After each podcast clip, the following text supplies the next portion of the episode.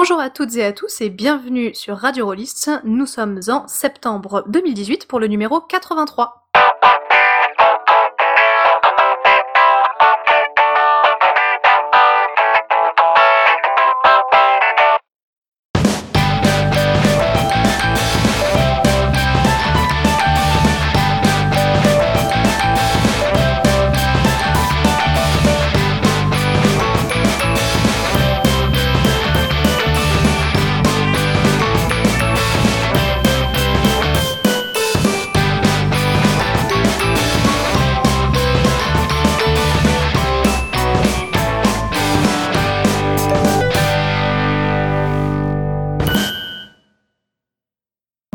Toutes et à tous et merci de nous avoir rejoints pour ce petit numéro euh, numéro 83.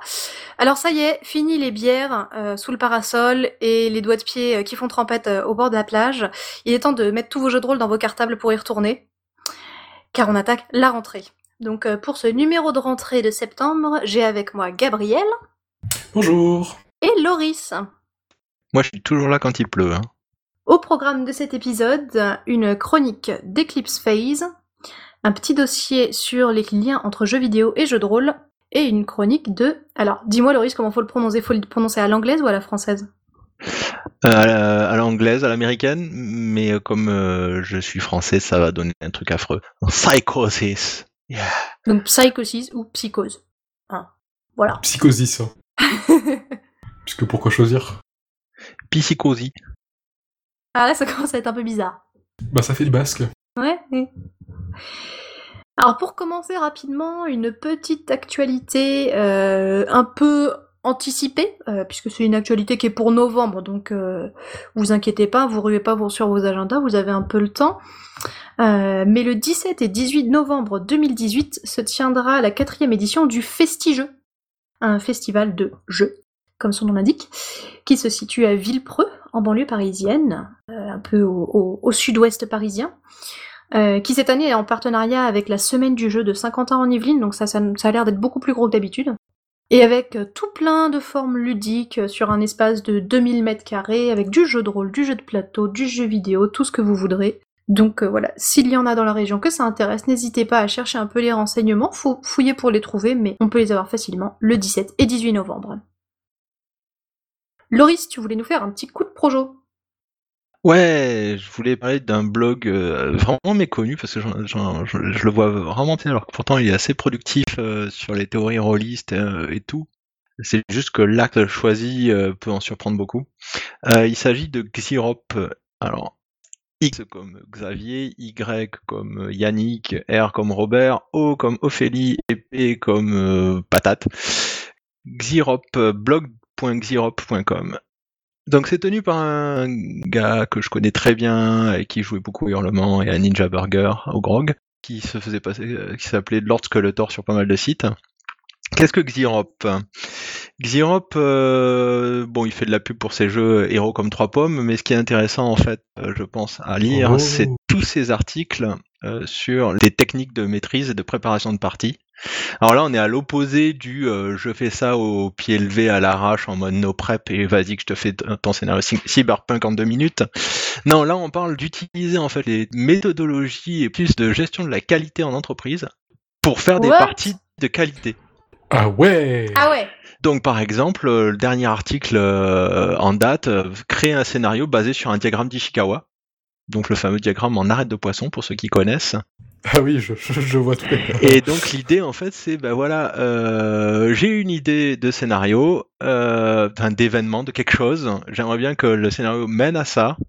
Et ben je vais remonter en utilisant le diagramme d'Ishikawa qui va définir les moyens, les méthodes, euh, les matériels euh, qui ont été pactés, qui ont mené à ça. Supposons, voilà, il donne comme exemple, la caravane est attaquée par des brigands. Pourquoi? Ben, Parce que euh, ben, parce que la caravane transporte des richesses, parce que la caravane a été trop lente. Donc si elle était trop lente, c'est parce qu'un dromadaire s'est blessé. Et s'ils ont, s'il y a des brigands, c'est que ben ils ont pas assez de bouffe. Et donc en remontant en fait, en, utilisant ce diagramme de recherche de causes d'accident, euh, il vous permet en fait facilement de créer euh, une situation logique menant à l'événement que vous recherchez pour votre scénario. Mais comment tu fais quand tu lis ce blog-là pour pas avoir une pression monstrueuse sur tes épaules? Oh, on a lu Cassius, nous, il y a pas longtemps. Oui, cet après-midi. ben en fait, c'est là, c'est pour la création de scénarios. Donc au final, euh, c'est pas, c'est, ça met pas la pression puisque l'idée c'est de, d'écrire son scénar ou en tout cas d'écrire son synopsis de scénar avec des choses logiques. Donc là, pour le coup, c'est pas, ça, ça colle pas à la pression. Donc c'est pas des conseils pour mener pendant la partie, c'est vraiment de la préparation et du, enfin c'est en amont quoi. Voilà, enfin là en l'occurrence oui. Après euh, il y a des conseils pour euh, mener une partie, enfin pour des, des, conseils pour la, mener une partie. Euh, mais ce que je trouve le plus intéressant dans ce qu'il a développé en fait, c'est tout l'outillage de comment dire de maîtrise stratégique en fait. Donc je suis plutôt sur du long terme, sur de la création de scénarios et de campagne en utilisant donc ces outils de qualité, en essayant de faire de la gestion de la non qualité derrière, c'est-à-dire votre partie s'est mal fait, bah, vous allez faire des petits, euh, des, des, des, petits fiches, des petites fiches. Euh, qu'est-ce qui s'est mal passé Pourquoi ça s'est mal passé Qu'est-ce que je peux faire la prochaine fois pour améliorer hmm. Et Mais est-ce que c'est est-ce que c'est fun de préparer sa campagne comme ça ou est-ce que c'est des devoirs? Euh, Fun, j'en sais rien. Utilitaire, probablement. Après, comment dire Il y a la partie fun de préparer une, campagne et il y a la partie utile. Le fun en général, c'est de penser à tous les détails. La partie utile, c'est d'avoir la, comment dire, la colonne vertébrale de votre partie, l'ensemble de d'événements, de, choses que vous voulez mettre à, grande échelle. Le truc fun, c'est de créer son petit personnage, son petit PNJ, sa petite situation, sa petite pièce originale, etc. Machin. Mais franchement, la plus grosse difficulté que j'ai quand d'écrire un scénario, c'est de trouver l'idée de base, en fait, le, le gros truc. C'est marrant, moi, c'est l'inverse. Ouais, j'ai gardé dans ma tête pendant des années cette idée de d'un mec qui se suicidait et faisait passer son suicide assassinat, jusqu'à ce que enfin j'arrive à l'extraire de mon corps et de le poser sur une page, genre 15 ans plus tard. C'est marrant que t'en parles. J'ai fait jouer ah. ça. Deux ah oui, ça, ça, ça attrapé quelque chose. Un Seigneur Fasberg peut-être? Ou Wasbourg. Oui. Voilà. On peut vous raconter nos parties. Hein. Donc Zirop, moi je conseille de, de, le lire par curiosité. C'est un animal assez étrange dans la galerie des, euh, des conseils de, des conseils aux meneurs. Mais c'est pas de comment dire, c'est des choses qui viennent vraiment de choses utilisées réellement dans l'industrie, dans l'entreprise, qui ont énormément de sens et qui finalement euh, s'appliquent assez facilement à, euh, à, la, à, une partie, si on voit ça comme euh, une équipe de personnes travaillant ensemble pour écrire une histoire d'un point de vue très formel et concret, euh, un article, ça prend combien de temps à lire en moyenne? Je dirais un quart d'heure, 20 minutes. C'est pas des articles forcément très longs. Il y en a des longs, mais euh, il a ça coupé en partie en fait. D'accord. Quand c'est trop gros. Enfin voilà. Donc euh, j'aime bien et je, je, je, fais un petit prolecteur sur ce, sur ce site que je pense pas super connu. Donc blog.xyrop.com. X-Y-O-P. Ouais, puis c'est plutôt assez original comme approche, c'est assez rare qu'on ait euh, ce type de, de choses euh, sur des blogs au final, qui font plutôt de l'actu, des petits trucs assez, un peu plus légers ou un peu plus euh, d'actualité brûlante. Exactement. Voilà. eh bien, merci beaucoup.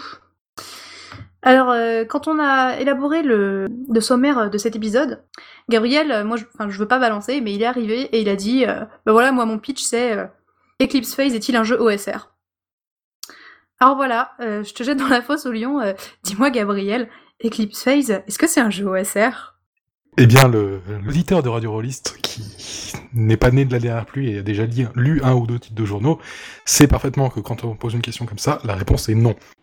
Effectivement, non, Eclipse Phase n'est pas un, jeu OSR. Pourtant, il fait saigner les yeux quand on lit les règles, tout pareil qu'un jeu OSR. Non, je déconne. Oh, Là, tu charries. Complètement. Je t'enverrai mon PDF d'Into the Hot, tu vas voir, c'est très bien. J'ai le livre imprimé, monsieur. oh, chanceux. Donc, Eclipse Phase. Pourquoi j'ai envie de vous en parler? C'est parce qu'il va y avoir une seconde édition qui est en ce moment même en phase de playtest, en ce moment même depuis mars. Ça fait un petit moment. Le Rob Boy, le créateur, donc, a fait un gros Kickstarter pour sa deuxième édition, a levé plein de sous, un peu moins de 180, 190 000 dollars, je crois et a donc balancé tous les documents de playtest en accès gratuit sur DriveThru que ben, les gens y jouent et ils fassent des retours. Alors, c'est pas des retours de règles, c'est des dernières phases de playtest pour vérifier ben, principalement les coquilles et la lisibilité du truc. Euh, c'est une nouvelle version du jeu, donc une nouvelle version du système, hein, parce que le principe était que, le, que cette nouvelle version soit compatible avec les, avec les scénarios et tout ce qui est sorti précédemment pour la première édition. Ce qui veut dire que l'univers n'avance pas. Ce qui n'est pas très gênant, puisqu'il n'y a pas, contrairement à, contrairement à, je sais pas, un vampire ou un knight, dont je parlais un peu plus tôt, des, des grosses avancées du, du métaplot ou de, ou, de la, ou de la campagne globale. Est-ce que tu pourrais juste rapidement rappeler ce que ce qu'est l'univers d'Eclipse Phase, de la première édition, etc. Putain, c'est beau, je l'avais marqué ça sur mon conducteur.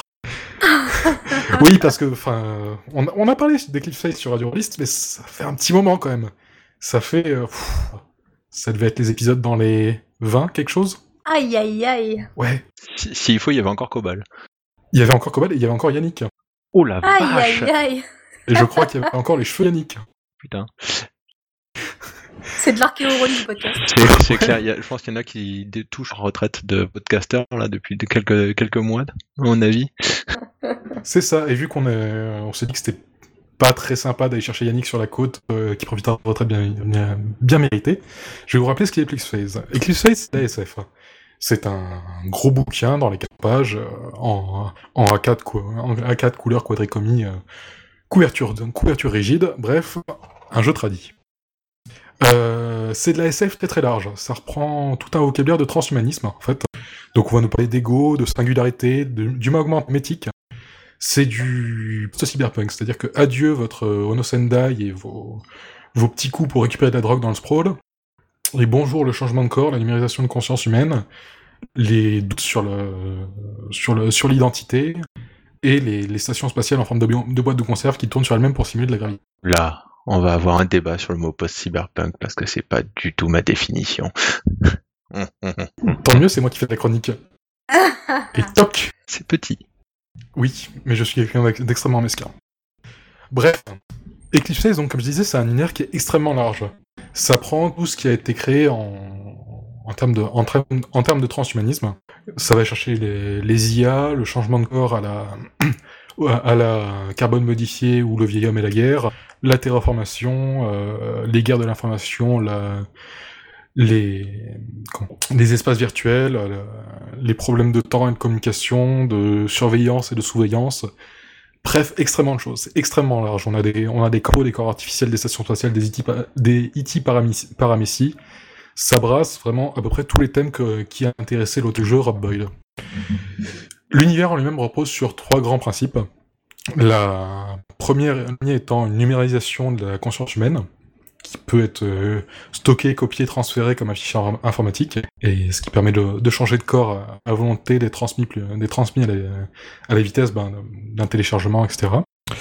Une, euh, on va dire une, apocalypse par des IA euh, beaucoup plus intelligentes et beaucoup plus sophistiquées que l'esprit humain, qui ont rasé la Terre et le- l'humanité à former une diaspora un peu partout sur la, un peu partout dans le système solaire, et de la politique. Beaucoup, beaucoup, beaucoup politique.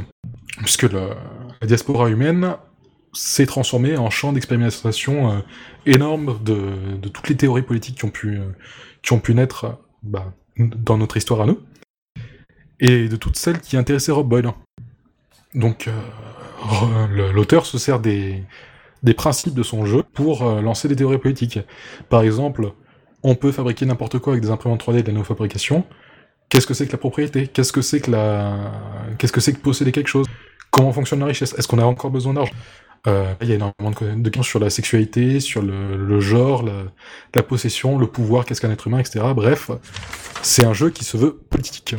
Et ce sera au cœur, de, ce sera au cœur du jeu, puisqu'on va demander aux, joueurs et aux personnages aussi de se positionner, de décider s'ils sont plutôt euh, capitalistes, anarchistes, libristes. Peut-être même d'avoir des, des débats là-dessus.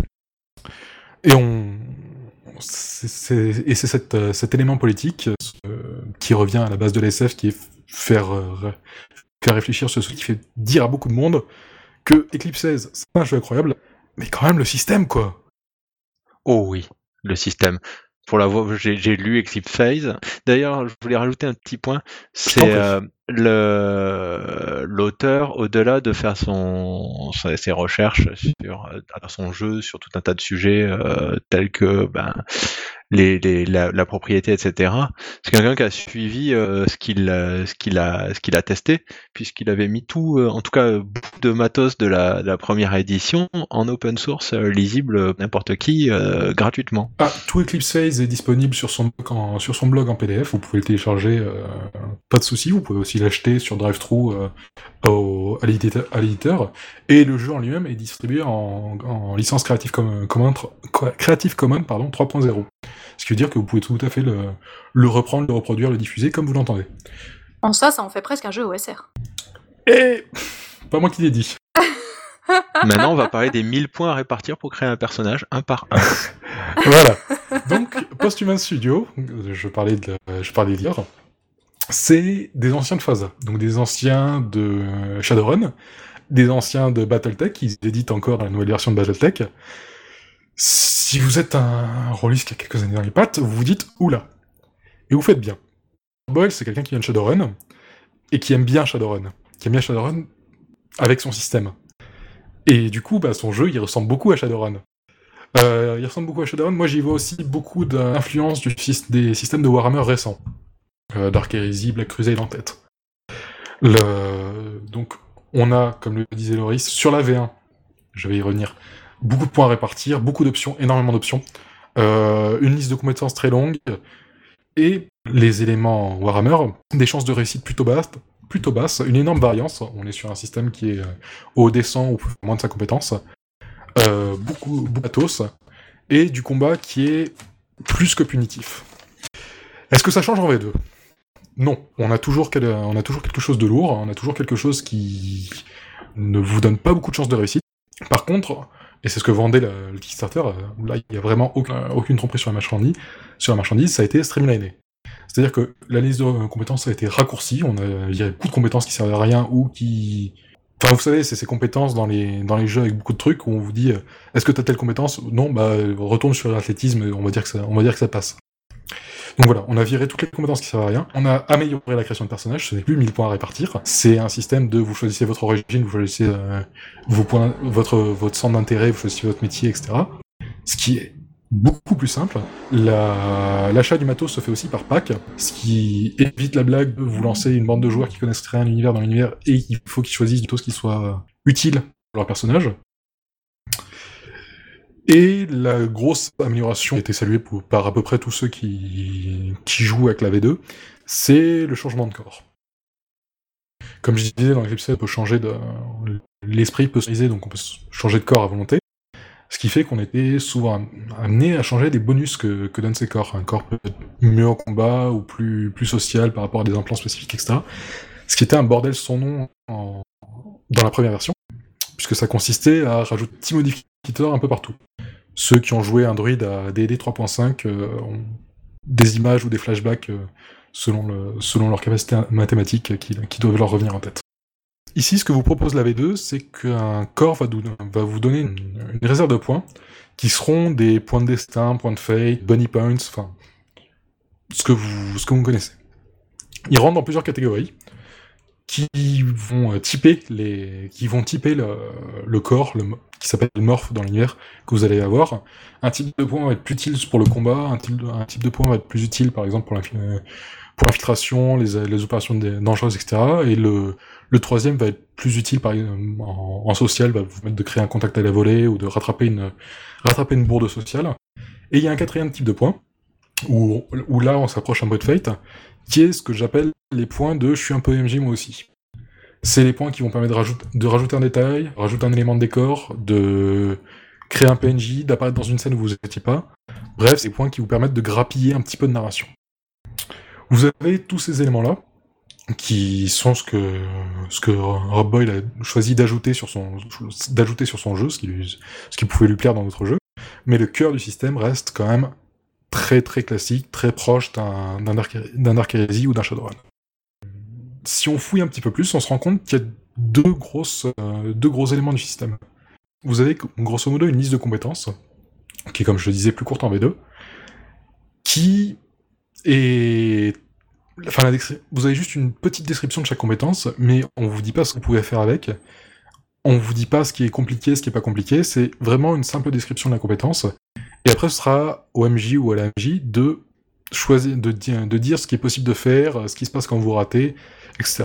Par contre, on a beaucoup plus de règles pour des éléments spécifiques du système, qui sont ne pas mourir, taper, pirater les systèmes informatiques, c'est là qu'on sent le plus l'esprit Shadowrun, où ça fonctionne pratiquement pareil, et triturer la psyché humaine.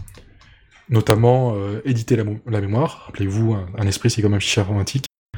Euh, Qu'est-ce qui se passe quand vous vous copiez? Et aussi un système de santé mentale, puisque Eclipse se veut un jeu d'horreur.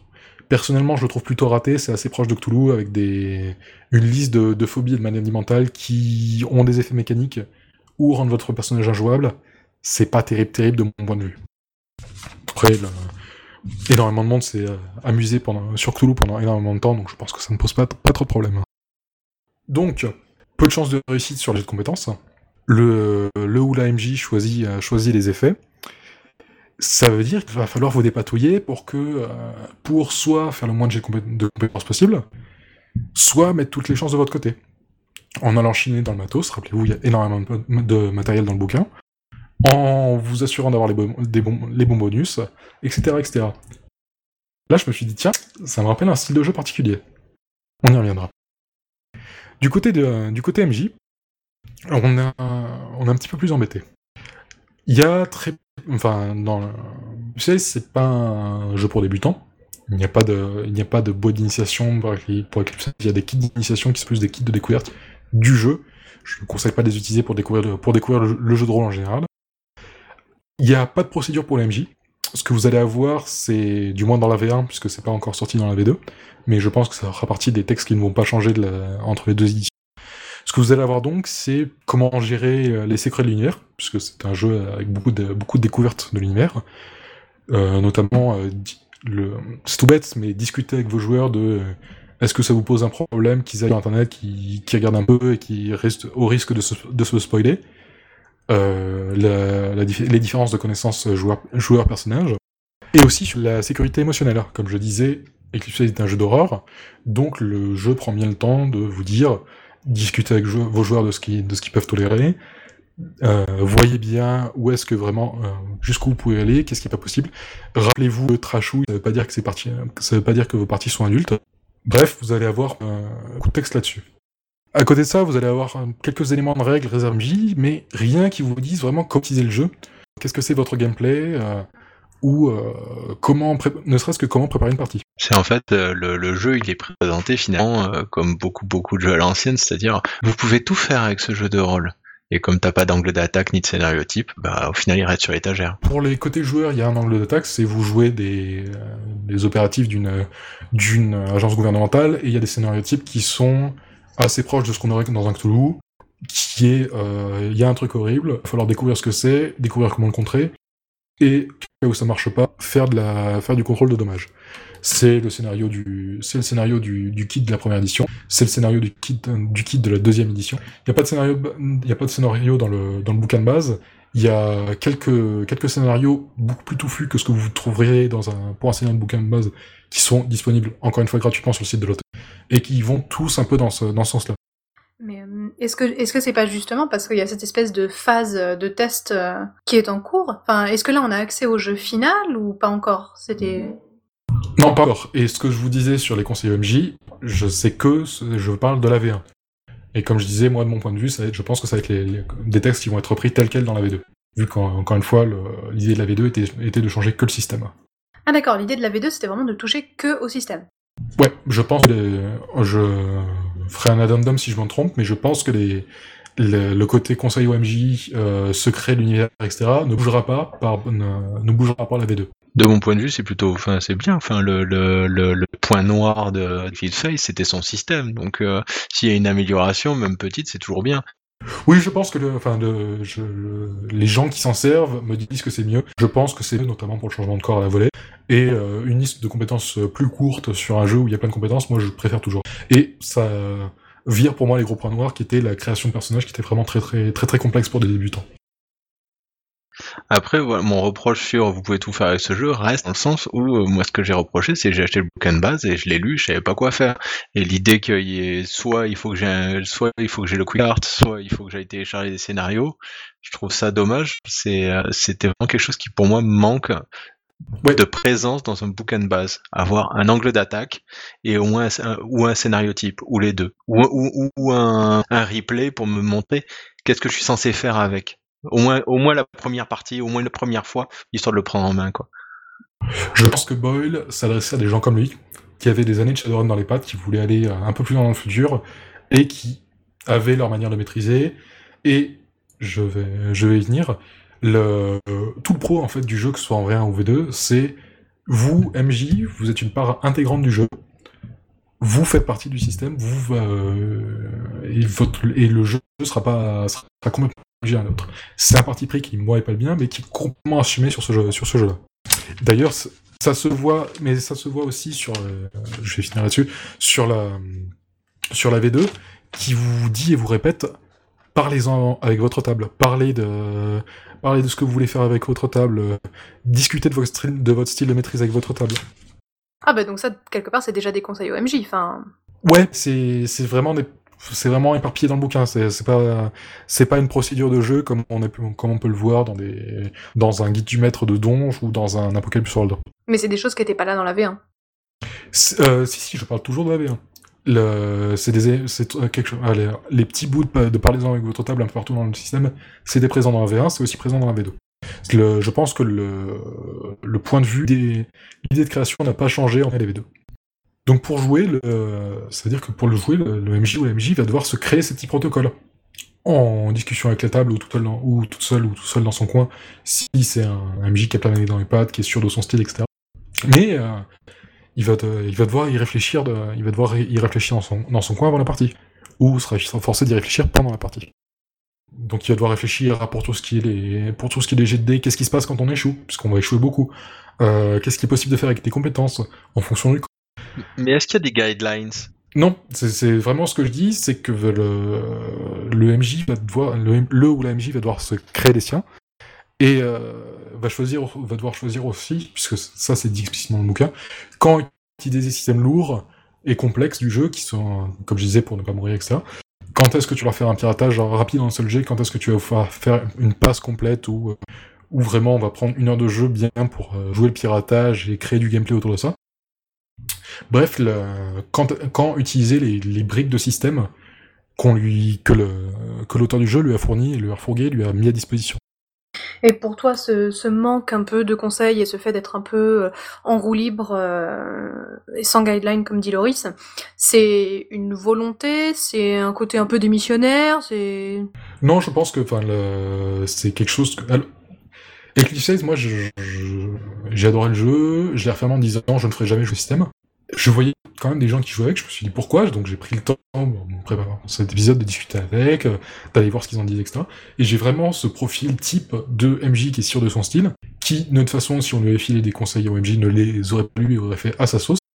Et là, avoir un jeu qui dit MJ fait la sauce, au moins ça met les joueurs sur ça met les, joueurs au courant de comment va se passer une partie. Ouais, mais est-ce que c'est pas un peu une prophétie autoréalisatrice? Typiquement, tu dis que toi tu l'as jamais fait jouer, pourtant tu l'as adoré. Donc en fait, est-ce que ça veut dire que il s'adresse à ces gens-là, ou est-ce qu'il veut dire que il fait un jeu et au final il n'y a que les gens qui acceptent ce parti pris qui le font jouer, etc. Je pense qu'il s'adresse consciemment, euh, de manière consciente ou inconsciente, je sais pas. Je suis pas dans sa tête, je vais pas poser la question.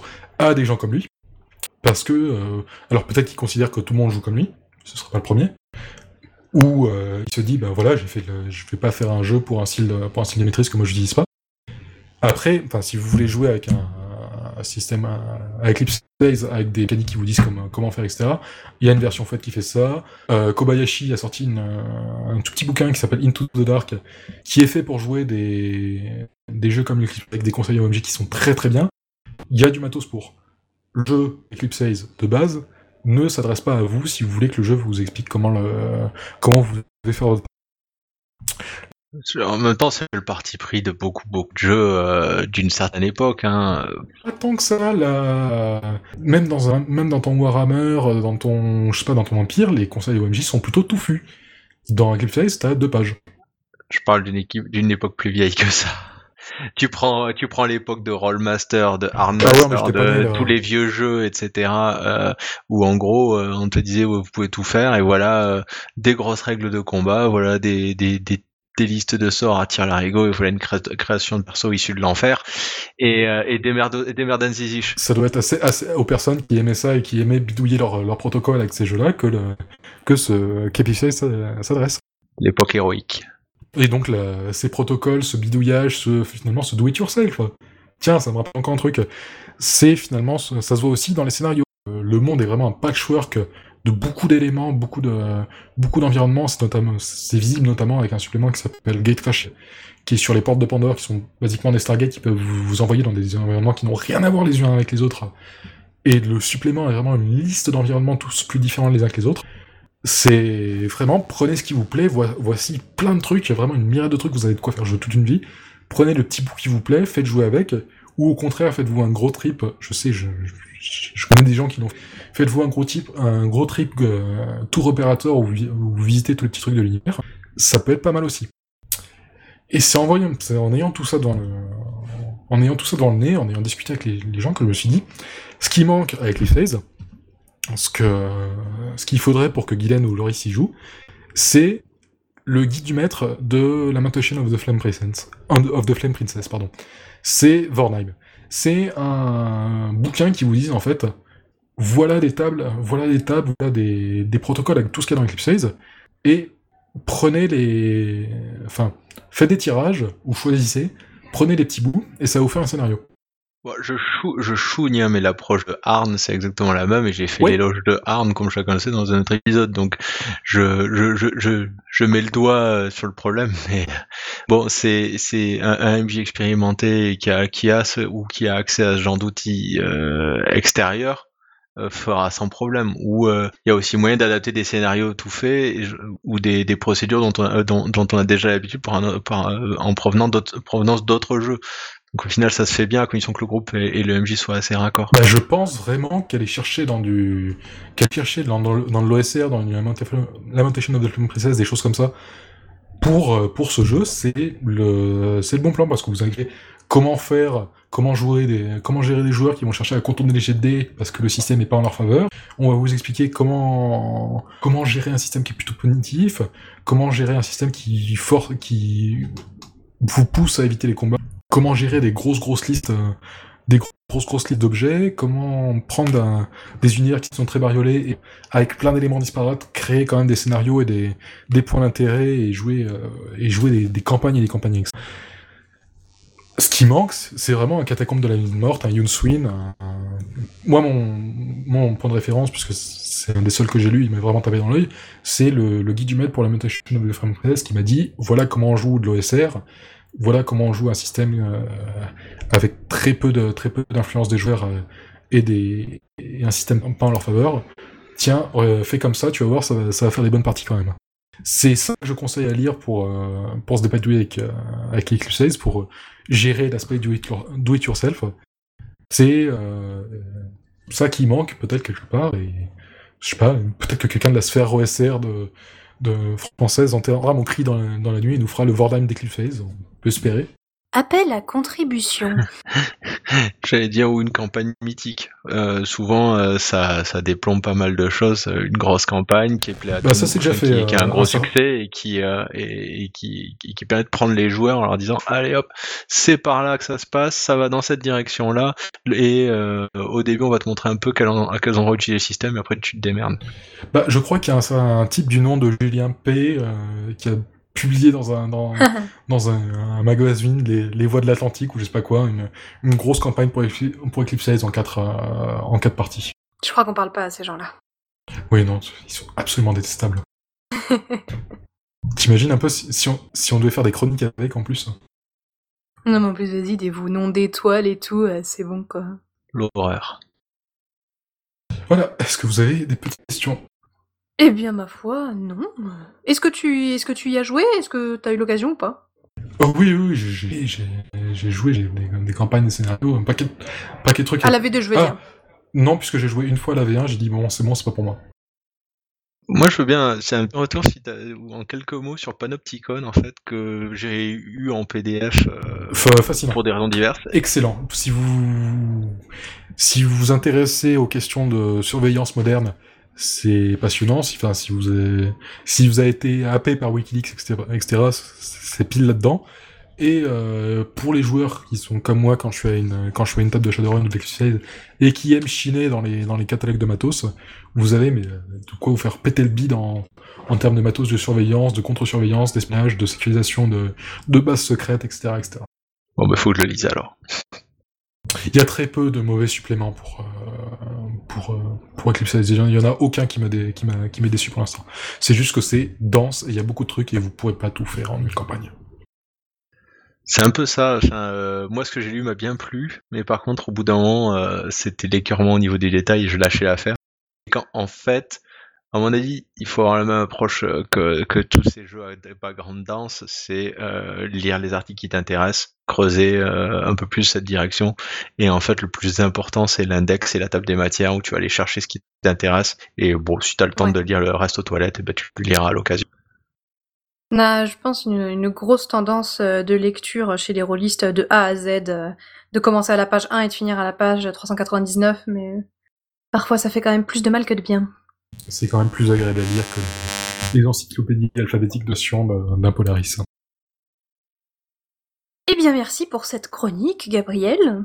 J'espère que ça aura donné envie à des gens de se replonger dans Eclipse Fails, que ce soit sa V1, sa V2, ou son système insurmontable.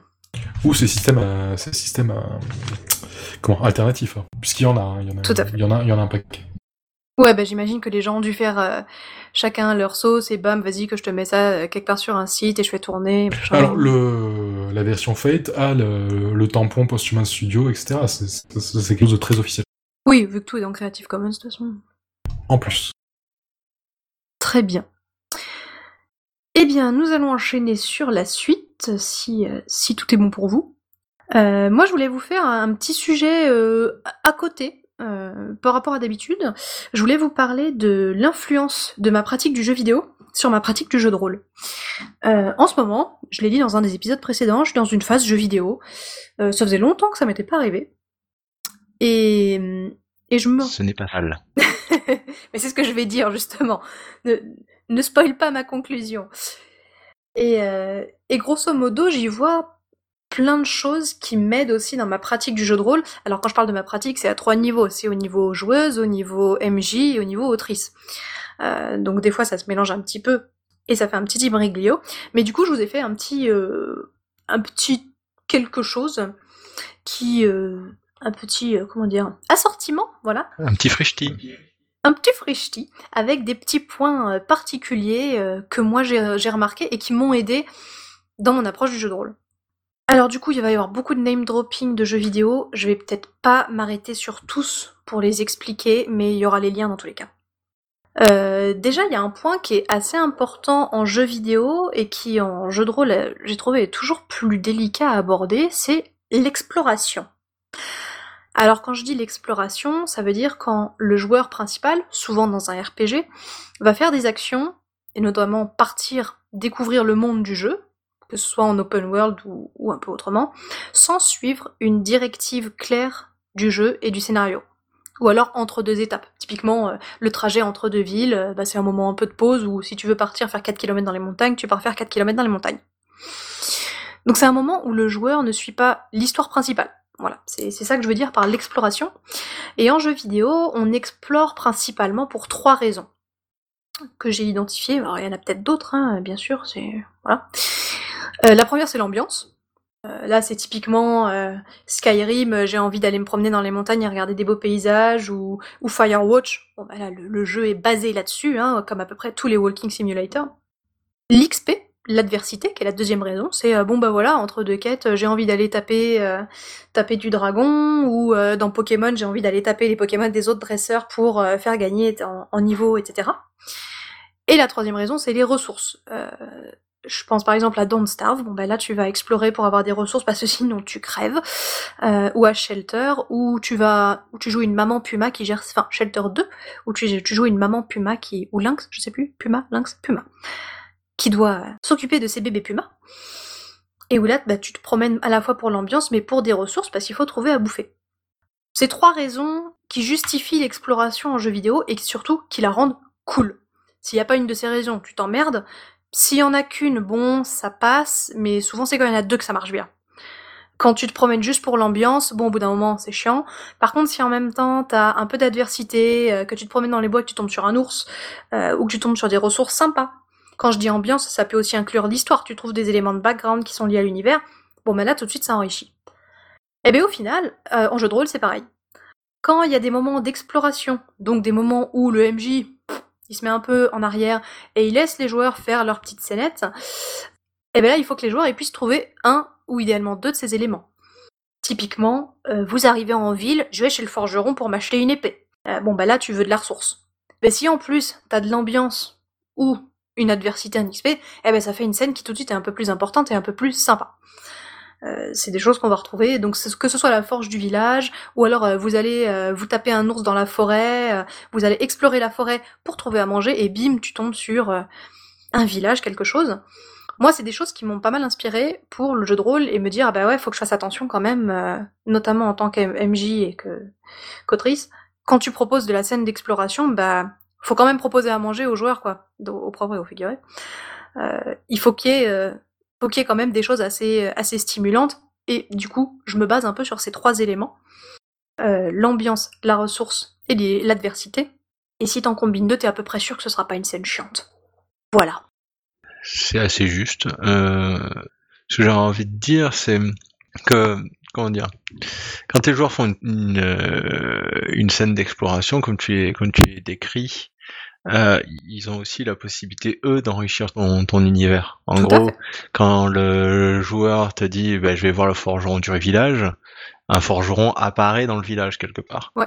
Tu y avais pas forcément pensé, pouf, il apparaît. Bon, tu peux dire non, mais c'est un peu dommage parce que t'en as rien à foutre qu'un forgeron ou pas dans le village, c'est vraiment cas exceptionnel. Et donc c'est hop, il a fait apparaître un forgeron, toi tu le, toi tu l'enrichis un peu, il va discuter, le joueur va poser des questions sur ce forgeron, éventuellement si la scène, euh, si, si le joueur s'intéresse un petit peu plus à la scène, en gros il va et il y a le cas, et la raison pour laquelle un joueur s'intéresse un petit peu plus à la scène, c'est que toi tu y as mis un petit peu plus de vie aussi, et en fait c'est, c'est cette, euh, c'est, c'est une espèce de boucle positive, de, dans le sens où la, la chambre d'écho va gérer de choses, des choses de plus en plus c'est-à-dire plus le MJ s'intéresse au, personnage, plus le joueur se dit tiens il faudrait peut-être que je m'intéresse au personnage et pouf. En gros, euh, bah, franchement il va avoir des manies. Peut-être qu'il aura pas d'épée, peut-être qu'il a une bonne raison pour pas avoir d'épée, peut-être qu'il a besoin de quelque chose pour obtenir une épée, ou euh, bah, peut-être qu'en fait c'est un, gros relou qui veut pas les vendre et qui les garde et qui a des bonnes raisons de les garder, etc. Et en fait ça va ça va s'enrichir par l'action du par le fait que le joueur s'intéresse au truc. Et du coup, c'est dans ces moments-là où il faut vraiment pas hésiter à prendre le moindre fil pour essayer de tirer dessus et dérouler la plot narrative. Euh, faut vraiment pas hésiter à détailler à la con. Tu vas voir un forgeron, bah, poser même poser des questions aux joueurs, dire ok, bah, il est comment ce forgeron, ça, nourrit tout de suite. Et euh, c'est facile de donner un des trois éléments, de donner de l'ambiance ou des ressources ou de l'XP. En donner deux, quand t'as pas préparé, parce que par définition, l'exploration, bah, c'est un peu un truc que tu prépares pas trop en tant que MJ eh ben faut il faut réussir à se dire bah attends comment je rajoute un truc là. Bah ça faut faut pas hésiter à, faire reposer ça sur le joueur. Pas dans le sens où c'est lui qui l'amène mais à, se baser sur tout ce que le joueur te donne pour le réutiliser. Rebondir sur les cerveaux des joueurs.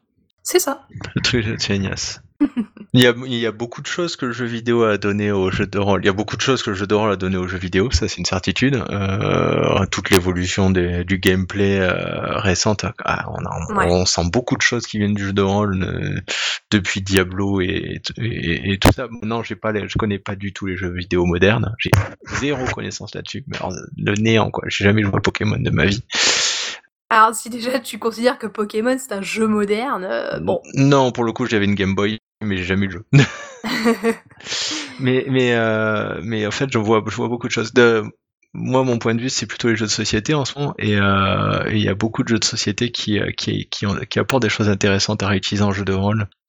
Déjà, il y a une, il y a, il y a clairement beaucoup de jeux, de jeux, de société qui mangent euh, l'univers de, jeu, enfin les concepts du jeu de rôle. Il y a beaucoup de plus de, de plus en plus de jeux storytelling. Les jeux legacy qui te dévoilent une mm. histoire petit à petit, comme toi tu fais ta campagne et puis une fois que tu as fait jouer ta campagne et tes joueurs, tu vas pas la refaire jouer une deuxième fois. Exactement pareil sur Pandémie Legacy. Ouais, Même si les joueurs ont du mal avec l'idée d'un jeu de société qu'on jette à la fin. Euh, mais les, les, le retour euh, de, du jeu, de société dans le jeu de rôle, il y a plein de choses à, en, apprendre en fait, que, que je vois pas forcément reprises dans le jeu de rôle, mais, que, mais qui sont intéressantes à. Il y a, ça fait un moment en fait que je réfléchis au mécanisme de, de qui s'appelle le worker placement pour le récupérer en jeu de rôle d'une manière ou d'une autre. En gros, tu as le principe du worker placement dans, dans, un jeu de société, c'est que tu vas acheter des, des ressources qui sont en fait des, qui représentent en fait des individus en train de bosser pour toi D'accord. Le jeu le plus célèbre là-dessus, c'était euh, c'était un jeu où en fait, bah, t'avais des espèces de petites plantations et tu mets des pions marrons dedans. Ça, ça a beaucoup fait couler d'encre. Euh, même si le jeu était très bon, c'était quand même pas très bien vu. Après, ils ont changé un peu la couleur des pions.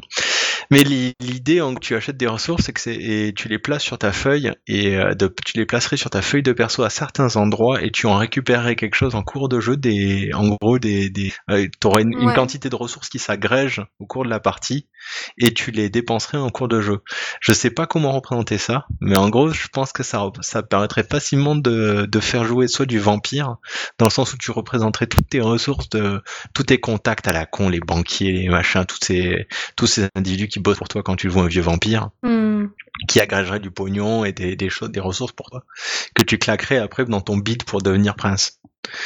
Euh, ou pour faire du Street Fighter, le, le JDR, où euh, tu as un espèce de combattant et, euh, et en gros, tu, tu, ça serait plutôt tes dojos et tes entraînements et tes machins et, et les médailles tu sais, que les personnages récupèrent en cours de partie enfin dans le, dans le background d'un jeu vidéo à la Street Fighter, les personnages sont tous des gros balèzes et ont fait tout un tas de, de concours qui ont récupéré des ceintures de boxeurs, des, des, des étoiles et des machins.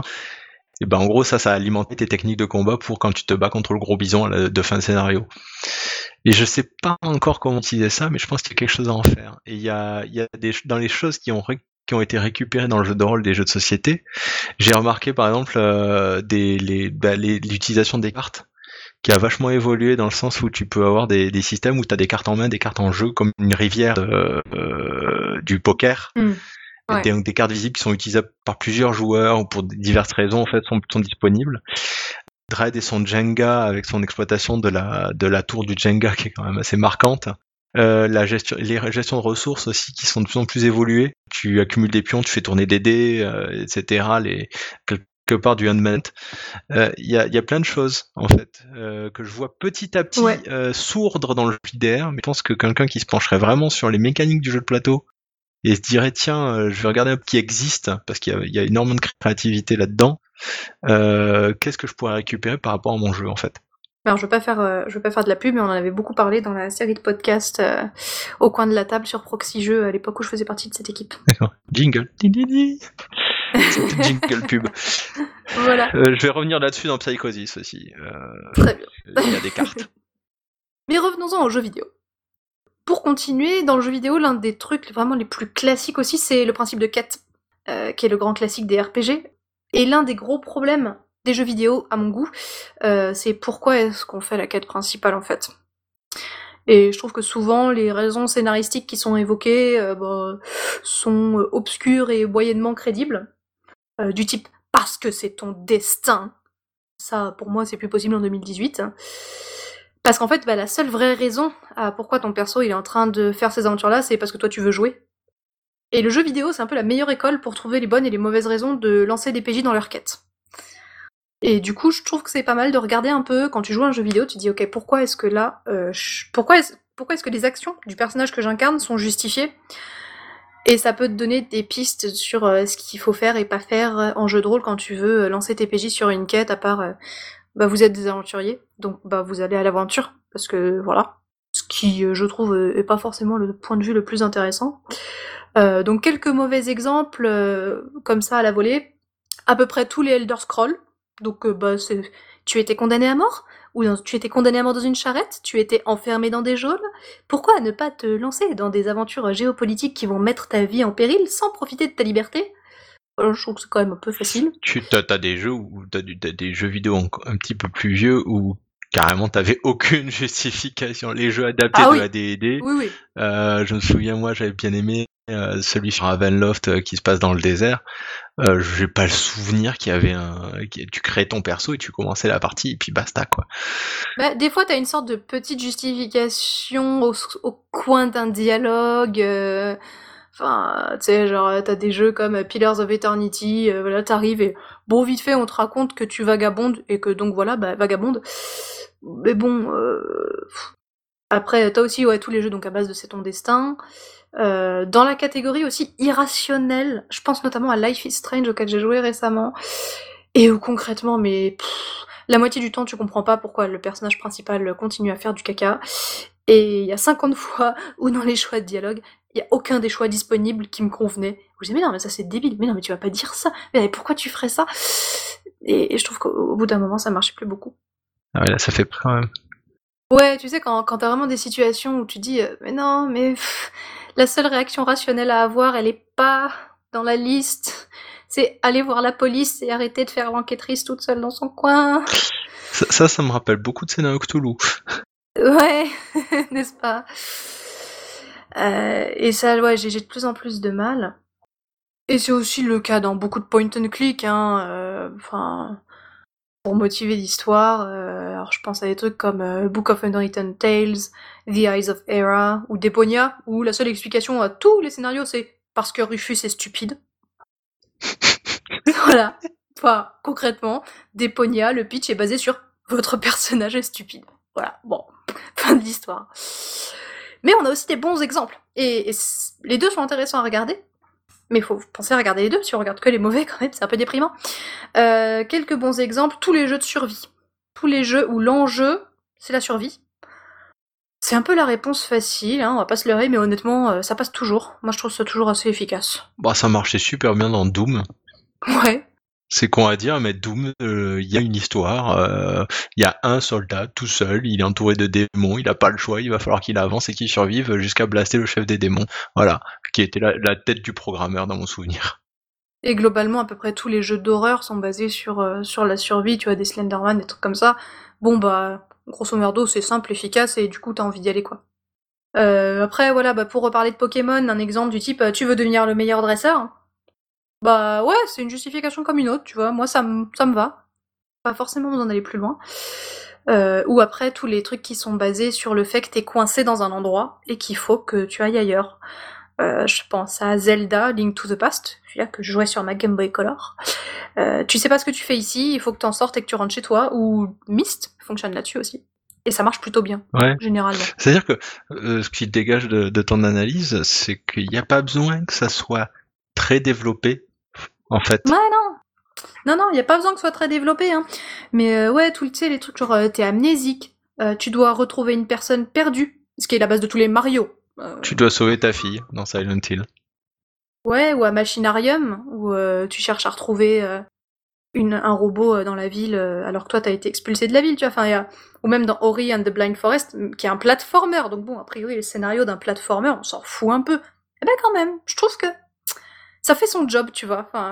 Même dans Temple Run, ça fait son job. T'as volé une idole, bah, il y a une grosse pierre qui roule, qui, euh, non, une grosse créature qui te, qui poursuit et tu fuis. Ben ouais, ouais, tu vois, l'aspect survie. Et même juste, enfin, des fois, il y a vraiment pas besoin de trucs compliqués, quoi. Euh, juste, par exemple, faire ton job. Ben voilà, ton job, c'est d'être gardien d'un immeuble. Eh ben, faut que tu gardes l'immeuble. Euh, je pense à euh, merde, j'ai oublié le nom juste au moment de le dire.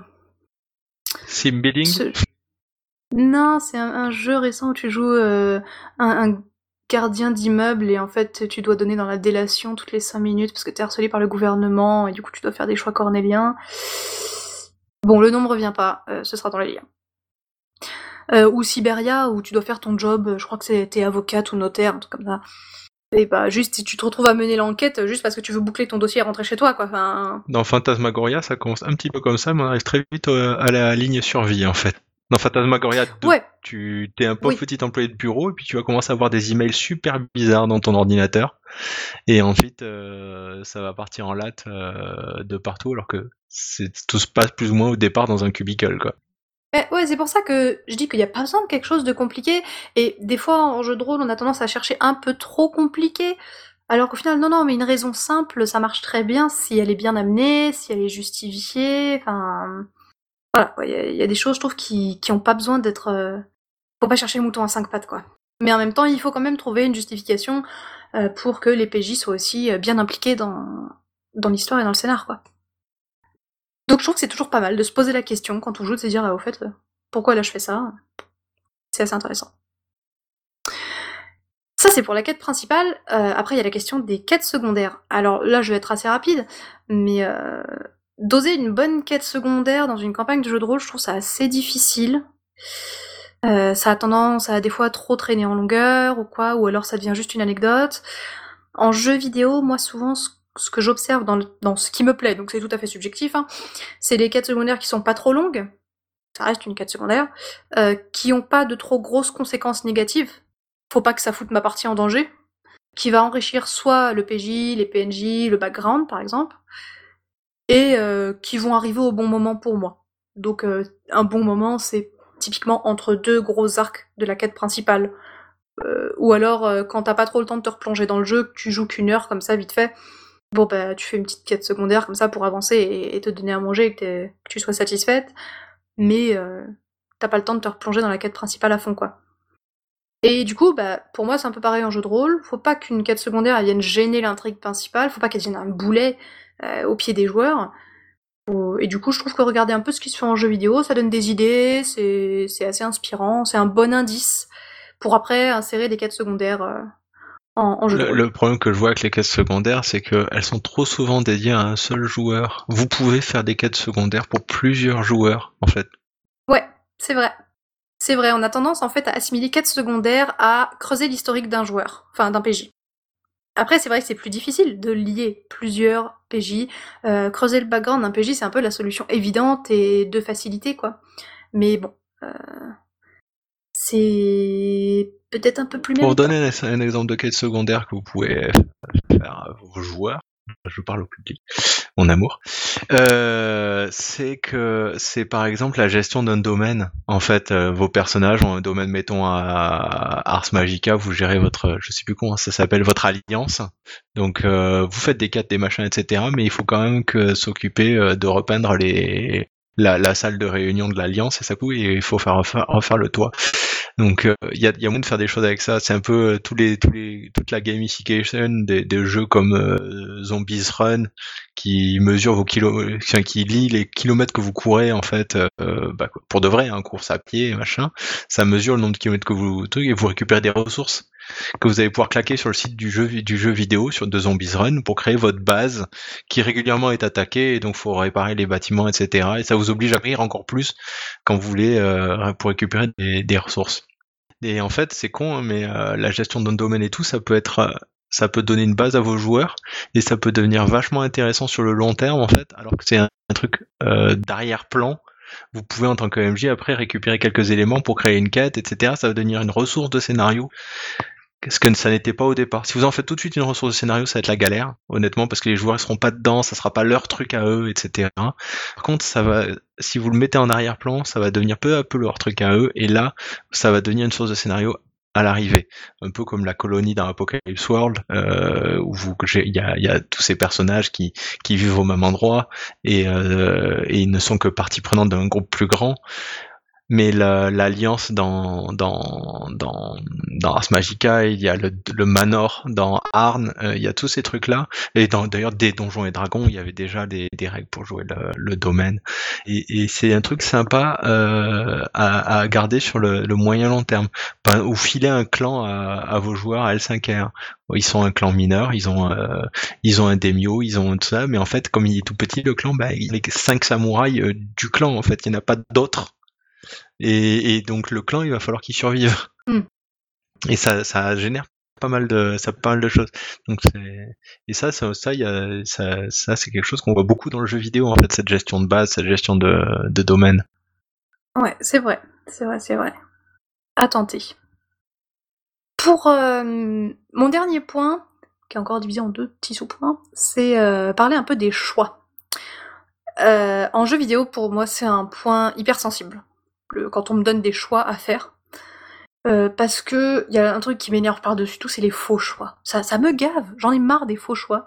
Typiquement, l'exemple type du faux choix, c'est euh, tu parles à un PNJ, t'as deux choix de dialogue, mais en fait, peu importe le choix de dialogue que tu mets, le PNJ va répondre la même phrase.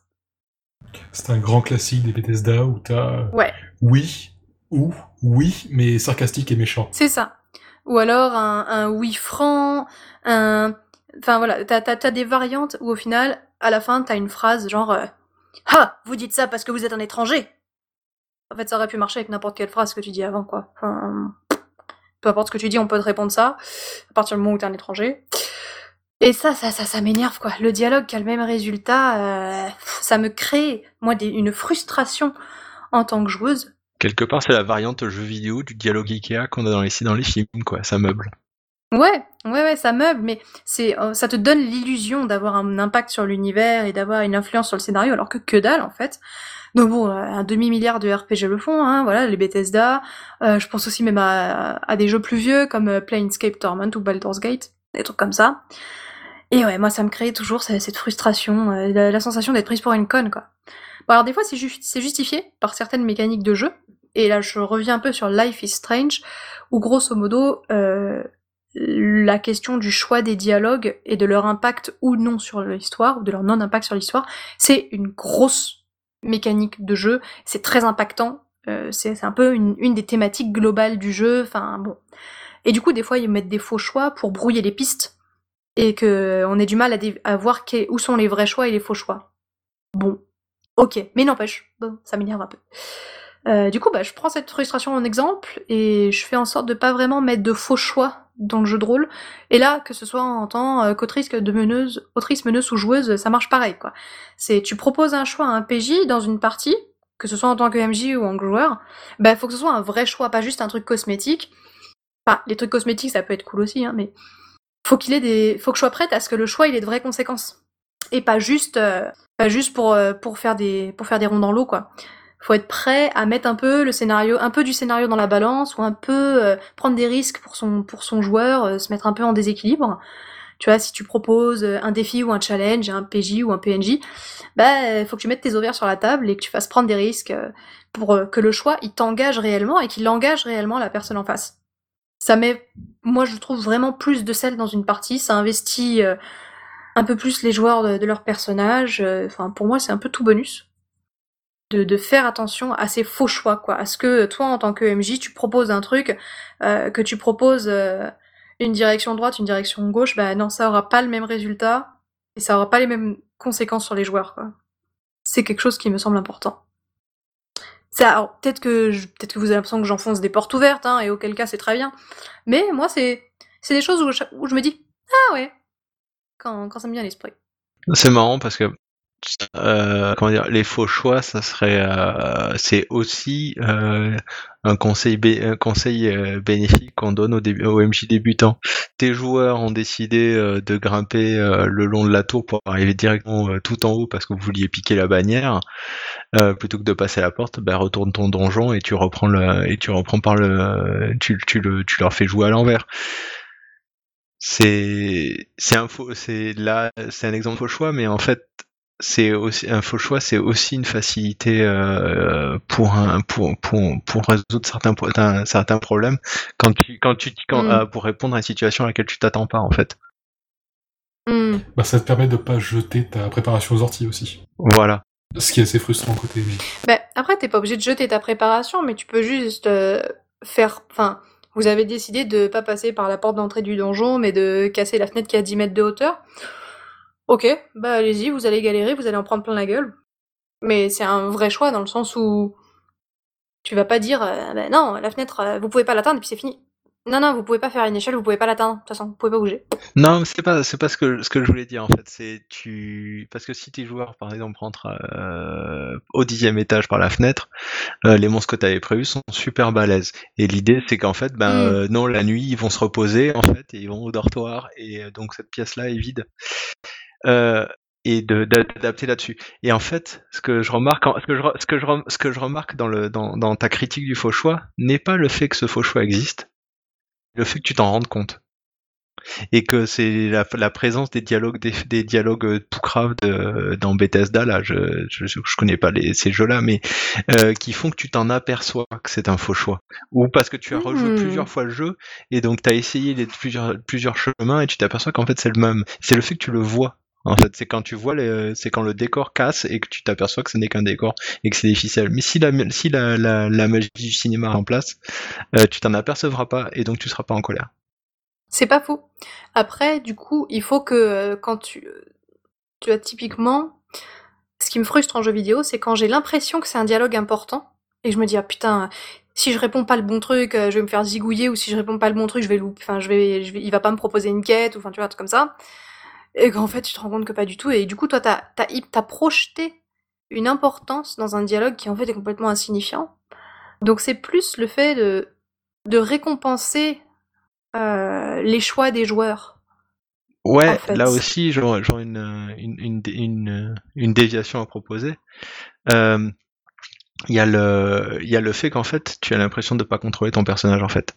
Hmm, Puisque, puisque quelque choix que tu fasses, euh, c'est le bon ou, que, euh, ou le mauvais, hein, en soi, ça change rien. Finalement, tu contrôles pas ton personnage, il pourrait. euh, et euh, c'est le genre de cas où t'as des, des joueurs, où, où tu vas avoir des joueurs qui craquent et qui vont se dire, eh ben, je pète au nez du roi. Parce que parce que parce que parce que le, Ah, joueur ça le saoule euh, de voir qu'il a pas le, le contrôle de la de l'histoire. Parce qu'en gros il se rend pas compte. C'est là où en tant que, MJ il faut faire un truc un, une, un utilité- une- un truc du jeu vidéo c'est je vais vous faire une scène cinématique donc voilà la scène cinématique ça se déroule et en fait il n'y a pas de choix parce qu'en fait vos joueurs vos personnages vont faire les bons choix il n'y a pas de il y a pas de problème juste je vous décris que parce que c'est joli et ensuite on va passer au moment où vous allez prendre des décisions Faut mieux pas être trop long sur ce genre de scène, ceci. Ouais, c'est vrai. ah oui après c'est relou quand c'est trop long ça Tout à fait. Non, mais c'est à doser avec. C'est, comme l'alcool, c'est à consommer avec modération. Mais prévenir, enfin, le- les tables de jeu sont prêtes à entendre, oui, euh, là on va faire une cinématique. Ouais. Pas dans cet terme-là, mais euh, ouais, tu, en tant que joueur, tu peux dire, bon, bah là, ok, je, je laisse couler. Après, peut-être que ça dépend des gens, mais moi, je préfère une cinématique que euh, un MJ qui me fait un dialogue qui, de toute façon, ne peut pas avoir d'autre issue que les- l'issue euh, prévue dans le scénar. Quoi. je pense qu'on est tous d'accord là-dessus Bref, faites attention à ça aussi. Et en dernier, euh, là, je voulais aborder l'aspect positif de la question du choix. C'est euh, quelque chose que je trouve assez intéressant dans le jeu vidéo. Et j'en ai pas beaucoup d'exemples, mais les quelques exemples que j'ai, je les trouve tellement intéressants pour le jeu de rôle que, que je vais vous en parler. Euh, c'est quand le choix a une réelle influence sur le gameplay et sur les mécaniques et sur ta façon de jouer, euh, vraiment au niveau euh, gameplay avec ta Au machine niveau méta. tout ça, quoi, au niveau de tes stats et au niveau, mais bah, pas que, mais aussi. Donc typiquement, euh, le meilleur exemple de ça dans le jeu vidéo, c'est en effet en méta, eh ben c'est Pokémon. Tu prends la cartouche bleue ou tu prends la cartouche rouge. mais tu rigoles, mais c'est génial d'un point de vue euh, l'impact. Enfin déjà, t'imagines déjà le degré d'engagement que ça crée auprès de toi en tant que joueur quand tu choisis laquelle des deux tu prends. Oui, oui, sauf que t'as 6 ans et t'as aucune idée des différences entre les deux. Exactement, je savais pas qu'il y avait une différence entre les deux. J'avais l'impression que c'était juste un, un coup marketing pour t'en vendre deux juste parce que la couleur changeait. Oh mais vous aviez pas regardé les magazines Un choix, c'est bien quand il est informé. Mais moi j'étais trop informée quand j'ai choisi ma couleur de cartouche. Moi, c'était juste Cassius Belli ou euh, Génération 4 et en fait, j'ai acheté Cassius Belli. Eh ben, mon pauvre. Non mais tu vois c'est un exemple quand même. Alors c'était vrai pour la bleue et rouge où l'information laissait encore à désirer. C'était vrai pour la or et argent où là on avait un peu plus internet pour se renseigner. C'est quoi la différence? C'est c'est la même chose que la différence entre euh, Morrowind, Oblivion et Skyrim. C'est c'est les suites, on va dire. Non, mais entre le bleu et le rouge, je veux dire. Ah, euh, t'as- tu n'as pas, les- tu n'as pas les mêmes Pas Pokémon. les mêmes Pokémon. Tu trouves pas les mêmes Pokémon dans l'univers. Ah, d'accord. L- L'idée était que tu aies des Pokémon qui soient uniquement dans une des deux versions pour favoriser le fait de discuter avec les copains dans la cour et de s'en échanger. Euh, Pokémon a surtout fait son marketing sur, le, sur les, les discussions et les échanges Ouais. dans les cours de récré. Ah, c'est malin. Et du coup, tu euh, connectes tes Game Boy avec un câble et euh, tu échanges des Pokémon euh, avec tes Game Boy, quoi. D'accord. Et du coup, t'as pas, t'as pas les mêmes euh, Pokémon. Je crois qu'il y a quelques PNJ, quelques dresseurs ou quoi qui changent un peu. Des trucs cosmétiques qui changent, mais bon, voilà. Grosso merdo, c'était ça. Ah, c'est chouette, hein. Mais ouais, c'est c'est vachement cool. Et du coup, je trouve que en tant que joueur, c'est déjà, enfin, c'est ton premier choix parce que c'est à l'achat du jeu. Bah, c'est génial. Tu dois tout de suite, bim, ton choix, il va avoir un, un impact direct sur ta façon de jouer, sur ce que tu vas trouver dans le jeu, quoi. Euh, alors que typiquement, euh, un mauvais exemple de ça, c'est euh, le faux choix de ton personnage, de quand tu choisis, quand tu fais le physique de ton personnage dans un RPG. Euh, bon alors tu passes une demi-heure à, à faire les traits du visage et à dire alors attends non je mets le nez un peu plus petit. Alors ah, les yeux. Ah, attends la coupe de cheveux. Pff, quelle couleur les cheveux. Tu passes une demi-heure à faire ça puis de toute façon après tu trouves du matos il a un casque et puis tu vois plus sa tête. Oui, mais tu t'amuses. Moi, ça m'amuse. Il y a des gens, ça les fait chier. Mais bon. Moi, je serais plutôt dans le genre, ça me fait chier. Et euh, je suis en train de penser à, dans les RPG, justement, à un, jeu comme ça où ça avait une grosse influence sur le gameplay et qui restait célèbre pour ça, c'était Planescape Torment. Où en fait, tu, tu sais pas ton oui. personnage au départ, t'en avais un. Et suivant ce que tu faisais comme choix au cours du jeu, bah, ça changeait vachement le jeu, en fait. C'est un de mes exemples suivants. J'ai deux exemples en RPG là-dessus, c'est Planescape Torment et les KOTOR. Donc euh, Star Wars KOTOR, Knights of the Old Republic. Je parle pas de The Old Republic, le jeu en ligne, je parle des RPG euh, où il y a eu deux opus qui jouaient tout seul derrière son écran. Et là, grosso modo, les choix de ton personnage au sein des dialogues, sa façon de réagir, est-ce que tu vas est-ce que tu vas tenter de négocier, est-ce que tu vas être violent, eh ben ça va influencer tes jauges. Pour Star Wars, c'est la jauge côté obscur, côté lumière. Pour Planescape Torment, je crois que c'est un peu plus subtil que ça. Dans mon souvenir, c'était dans les dialogues surtout et euh, le et les factions que tu t'adressais, auxquelles tu te joignais, etc., qu'elle influençait pas mal. Ouais. Ce qu'on retrouve maintenant dans un New Vegas avec telle faction vous considère comme ça, telle faction vous considère plutôt comme ça, etc. Oui, et t'avais aussi euh, certains PNJ, qui pouvaient rejoindre ton équipe ou pas, selon euh, les choix que t'avais fait avant, des choses comme ça. Et ben ça, je trouve ça génial. Euh, par exemple, dans le deuxième épisode de, de KOTOR, non, donc Star Wars, enfin le KOTOR 2, Star Wars KOTOR 2, euh, quand tu dialogues avec des PNJ de ton équipe, parce que t'as ton, euh, ton bonhomme et plusieurs partenaires dans une équipe, tu peux être toujours trois grosso modo à te déplacer et tu peux changer les équipiers, les coéquipiers de temps en temps. Eh ben, quand tu dialogues avec ces PNJ là, tu peux les influencer et du coup tu vas avoir toi-même alors sachant que toi tu as ta propre jauge lumière et côté obscur, tu vas avoir une influence sur l'alignement du PNJ qui lui aussi va barrer côté obscur, côté lumière, ce qui va du coup faire potentiellement évoluer certains aspects du scénario, ça va ouvrir certaines possibilités ou enfermer d'autres. Enfin, tu peux en arriver à buter un de tes coéquipiers par ces dialogues-là, euh, tu vois, ce genre de truc quoi. Et ben ça, moi, je trouve ça super. Je trouve que ça amplifie l'impact des choix, ça, ça engage le joueur, ça génère euh, de la motivation, de la dynamique euh, dans ta partie. Je trouve ça hyper intéressant. Et ça, je me dis, mais c'est des choses, c'est du, c'est du pain béni en jeu de rôle, quoi. Et donc voilà, là, je... Le moment où tu butes ton collègue par les dialogues, est-ce que tu t'adresses à ton ordinateur en disant désolé, vieux, je joue mon perso? Non, c'est juste tu dis, ah oh, zut, je voulais pas le tuer. Ah oh, merde, oh merde, j'avais pas pensé. Oups. Mais ça fait partie de la surprise. F9, F9, Ouais, F9. c'est ça.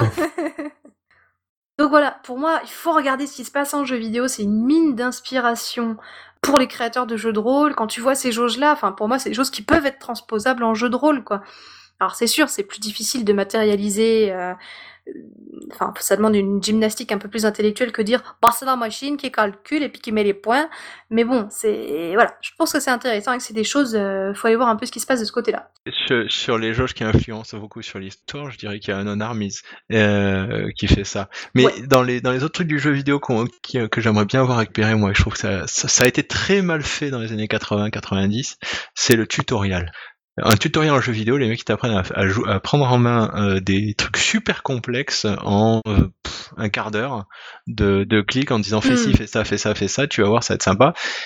Et ça, je trouve que ça manque en JDR pour, euh, pour prendre quelques JDR complexes hein, pour, euh, pour, pour une prise en main. Il y avait Carrément. dans, le- dans les anciens jeux, jeux de rôle, c'était toujours le sempiternel scénario du tournoi.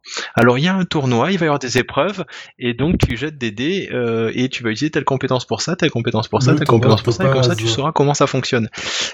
Alors le tournoi de Topaz, c'était franchement le- la meilleure itération du truc, dans le sens où il y avait une histoire avec.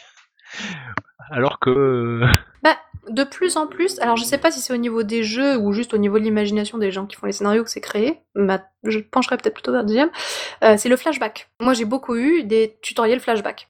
Et là où ça a influencé ma création, euh, tiens, là où, le jeu vidéo euh, m'a influencé sur un JDR, c'est sur Nobilis en fait, sur le fait de ne pas créer les, personnages euh, intégralement dès le départ du jeu en fait, de demander juste aux joueurs, bon ben vous voulez que votre personnage gère quel domaine, euh, bon toi tu veux faire quoi, la puissance des nounours, euh, toi la puissance de la cuisine, et toi la puissance de la guerre, bon ben très bien. Maintenant on va juste répartir quelques points là pour vos caracs et vous gardez un stock de points de temps pour la suite. Et euh, un peu plus tard, bon ben voilà, on va on va commencer à euh, dépenser les points pour quelques avantages, etc. Et en fait, au fur et à mesure des scénarios, euh, enrichir les personnages en fonction de ce qu'ils ont joué, puisque de toute façon, euh, il suffit d'avoir quelques points de base pour pouvoir jouer. C'est un, c'est un jeu de Mm. rôle sans euh, ça se démerde bien sans. Et en fait, t'alimentes, tu crées la personnage au fur et à mesure de, les- de la partie, ce qui permet de voir un peu comment le joueur a envie de, finalement, gère son personnage. Bah, ça lui, ça lui dit, ah, tu lui dis après, bah voilà, t'as plutôt été comme ça, bah, claque-moi tant de points euh, pour tel avantage et tu verras, ça sera un peu plus sympa. C'est vrai. Non, mais le coup du tutoriel, c'est assez vrai. Et c'est vrai qu'il y, a il y a une grosse marge euh, de progression sur le jeu de rôle là-dessus. Ça arrive, Ça arrive. les stats sont, sont de plus en plus mieux foutus, les boîtes d'initiation sont très très bien. Le, la boîte de Star Wars, la version Force dessinée, Mhm. est vraiment un tutoriel de jeu vidéo. Ah ouais? Même si bon, on est plus sur les Lara Croft des années 2000 que sur ce qui se fait récemment, par exemple, dans un... La dans boîte d'initiation du Roi Dragon, elle est vachement bien pour ça. Non, je déconne. c'est juste, c'est- moi qui l'ai écrite, donc euh, moi je la trouve très bien, mais je suis pas sûr qu'elle réponde. Enfin, vous vous ferez votre idée parce que je suis pas sûr qu'elle réponde. Elle est probablement nulle à chier. Voilà. Comme ça, on a deux points de vue équilibrés. Et Et tout va bien.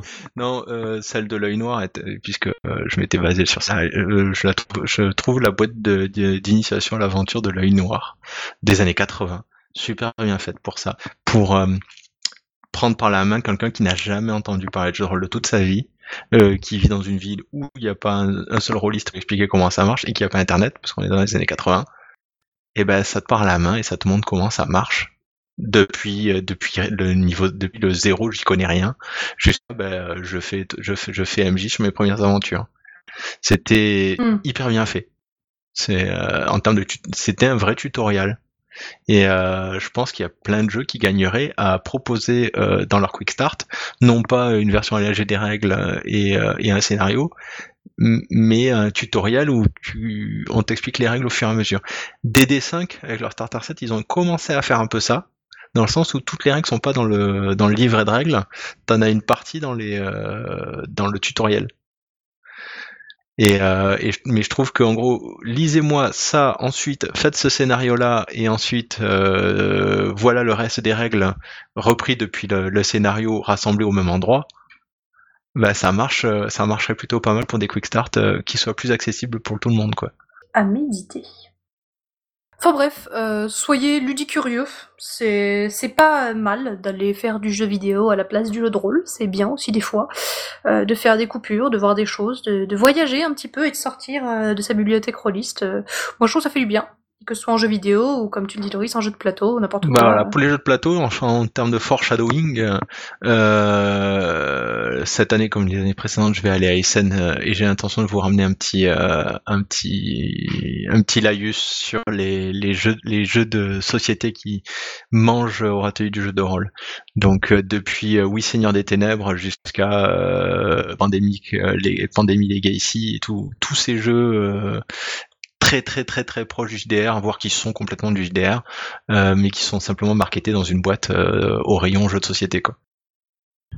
Et puis si, comme moi, vous êtes prosaïque, dites-vous que, que ce soit le jeu vidéo ou le jeu de rôle, c'est des gens qui ont vachement de pognon et qui peuvent se permettre d'embaucher des gens qui font vraiment du game design dont c'est le métier, qui en font très sérieusement. T'as dit que c'était valable pour le jeu de rôle aussi, ça? Non, justement, j'ai dit pour le jeu de plateau Ah ou le jeu pardon, j'ai vidéo. mal entendu. Puisque ça. Et donc, euh, voilà, donc vous allez avoir des gens qui ont, qui touchent vraiment leur bille euh, en game design, dont c'est le métier, qui ont réfléchi.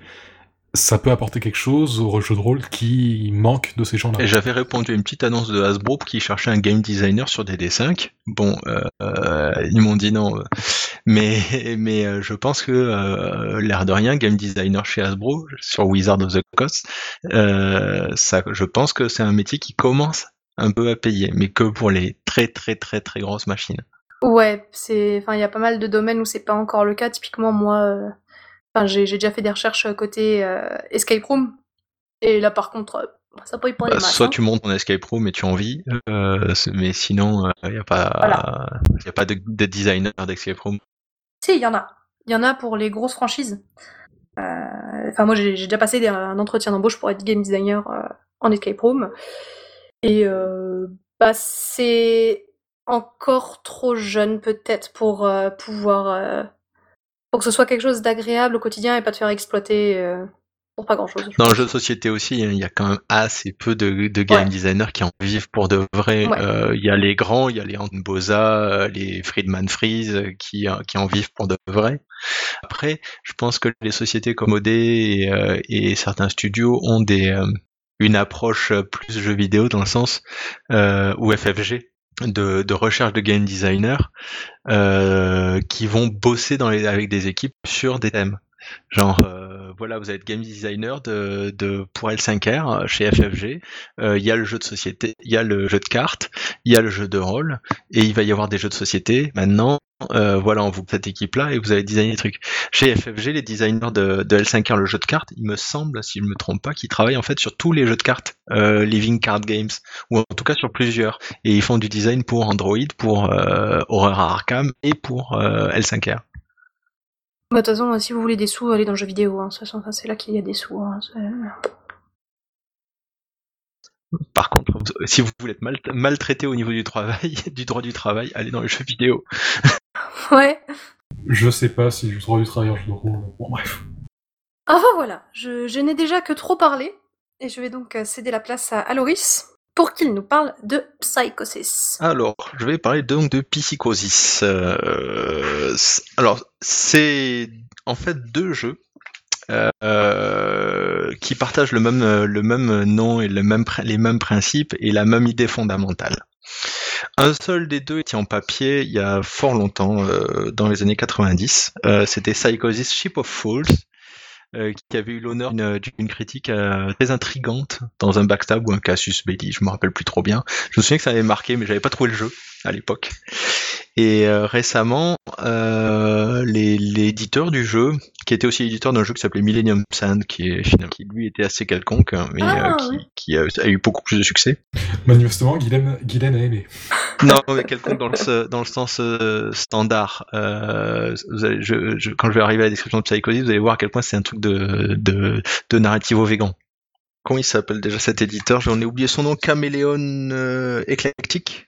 Donc, on a, a mis en PDF, en, a mis tous ses JDR en PDF euh, sur DriveThru, Millennium Sand, Psychosis Ship of Fools, et le tome 2 de Psychosis, donc Soli- Solitary Confinement. Ce qui était une grosse surprise parce que personne ne savait qu'il avait été écrit. À la base, c'était censé être une gamme, c'est-à-dire que Ship of Fools a un gros numéro 1 sur la couve et et il dit qu'il y en aura d'autres, et on n'en a jamais vu d'autres. Et donc, euh, Solitary Confinement est arrivé co- comme une grosse surprise, et d'ailleurs designé une femme, ce qui mérite d'être d'être d'être indiqué, Lisa Smedman. Qu'est-ce que Psychosis euh, ça- le principe de Psychosis, c'est que les personnages euh, ont des gros problèmes euh, pour ce qui est de percevoir la réalité. Euh, la réalité qu'ils perçoivent n'est pas celle qu'ils vivent. Euh, dans Psychosis Ship of Fools, euh, un des joueurs peut percevoir toute la réalité comme un film de gangster de noir et blanc, alors qu'un autre peut se prendre pour un soldat, un aviateur de la Seconde Guerre mondiale. C'est quand même un exercice de, maîtrise assez complexe. Et le système de jeu était designé pour couvrir cette comment dire ces différences en termes de perception de la réalité pour les joueurs, enfin pour les personnages. Alors je vais spoiler à mort. Donc si vous avez l'intention de jouer à, à ces jeux en tant que joueur et non en tant que MJ, vous fermé maintenant votre votre lecteur de MP3 et on arrête, on reste copains et voilà. Et c'est pas grave, on se dit au au revoir et au mois prochain. Voilà. Euh, si je peux vous parler du système de jeu, euh, vite fait, ça utilise le tarot. Vous allez les, les, les, chiffres et les figures sont, ont- sont une valeur. Chaque couleur du tarot, euh, en l'occurrence un tarot américain, donc c'est les bâtons, les épées, les coupes et les deniers, tarot divin, euh, définit un type d'action. Si vous utilisez des cartes supérieures à l'action, vous réussissez. Si vous non, vous, vous, vous échouez. Voilà. Il y a les, et les arcanes majeurs, le, le, le mat, la prêtresse, l'empereur, etc., ont des effets sur l'histoire. Voilà, maintenant vous pouvez éteindre. Spoiler. Euh, dans Psychosis Ship of Fools, en fait, l'histoire, il y a un- une campagne qui est fournie avec. C'est vraiment des bursts, c'est-à-dire que vous avez un ensemble de, chaînes, de scènes reliées pour former une campagne, et euh, le système accompagne cette campagne, et vous allez jouer, la jouer jusqu'à la fin, et à la fin, vous aurez plus, votre livre vous servira plus à rien. Chacun des deux livres, en fait, est une campagne complète. Dans Ship of Fools, l'idée c'est que euh, la Terre étant devenue invivable, des gens ont lancé un énorme météore habitable euh, dans l'infini en direction d'une planète habitable qui avait été détectée. Sauf que cette planète met plusieurs générations à atteindre la, la planète et les la, vie euh, dans, la, dans le météore a continué, etc. Il y a, plus, il y a eu plusieurs générations de gens. Les, premiers, les colons euh, démontés dans le météore ben, euh, sont morts depuis longtemps quand le météore atteint enfin la planète. Sauf que dans le dans le météore sont créées plusieurs factions euh, entre ceux qui pensent que bah non euh, on va continuer on est super bien dans notre dans notre petite vie sur notre colonie en gros ça c'est ceux qui sont à la tête qui sont au pouvoir dans, la, dans le météore, qui se disent qu'ils aimeraient bien le garder, et ceux qui aimeraient bien que le météore atterrisse comme c'était prévu. Les connaissances pour faire atterrir le météore, ben, elles ont été un peu perdues, mais heureusement, on a mis en, en stase une, un équipage complet. Euh, dans la mission était d'être réveillé au moment où on approchait d'une planète et de faire atterrir le météore. Sauf que le système était pas vraiment au point et que ben, quand ils se réveillent, euh, ils ont des gros gros problèmes mentaux. Ce sont nos PJ. Donc le, le, les personnages en fait vont réveiller, ils, ils vont, il va falloir qu'ils comprennent ce qu'ils ont à faire. Il va falloir qu'ils comprennent qu'il y a de plusieurs factions et il va falloir qu'ils accomplissent euh, la mission de faire atterrir le, le bidule, le bousin.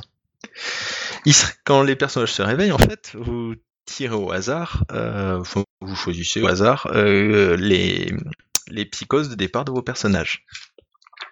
Donc par exemple, le... il y en a un effectivement qui se croit derrière les lignes ennemies en tant que résistant pendant la Seconde Guerre mondiale. Il y en a un autre qui se croit dans un univers un pulp.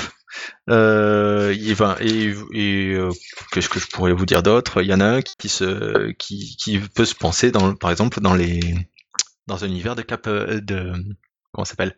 De, super pouvoirs et de super héros. Voilà. Et ça, c'est en fait ce qu'on appelle le niveau de psychose B. Ce que ce niveau de psychose, en fait, c'est chaque chaque chaque niveau est décrit et chaque joueur aura la sienne propre, sachant que ce que vous avez sélectionné au départ va donner le rôle euh, au personnage. Il va y avoir le pilote, il va y avoir l'ingénieur technicien, euh, il va y avoir euh, l'astronaute, enfin le comment s'appelle, le spécialiste des machines par exemple, etc. En fait, la psychose est généré par son rôle. Donc en fait, quand vous choisissez la psychose pour le, joueur donné, ben, il va avoir son il va avoir son rôle prédéfini pour le reste de la partie. Mais comme il le sait pas, comme le joueur ne le sait pas au départ, c'est pas grave, il le devine. Et il vous est décrit aussi comment apparaissent les personnages euh, génériques euh, de, de, du, du, vaisseau pour ce personnage, pour ce joueur-là, pour ce personnage-là, comment apparaissent les décors euh, généraux. L'univers est assez confiné finalement.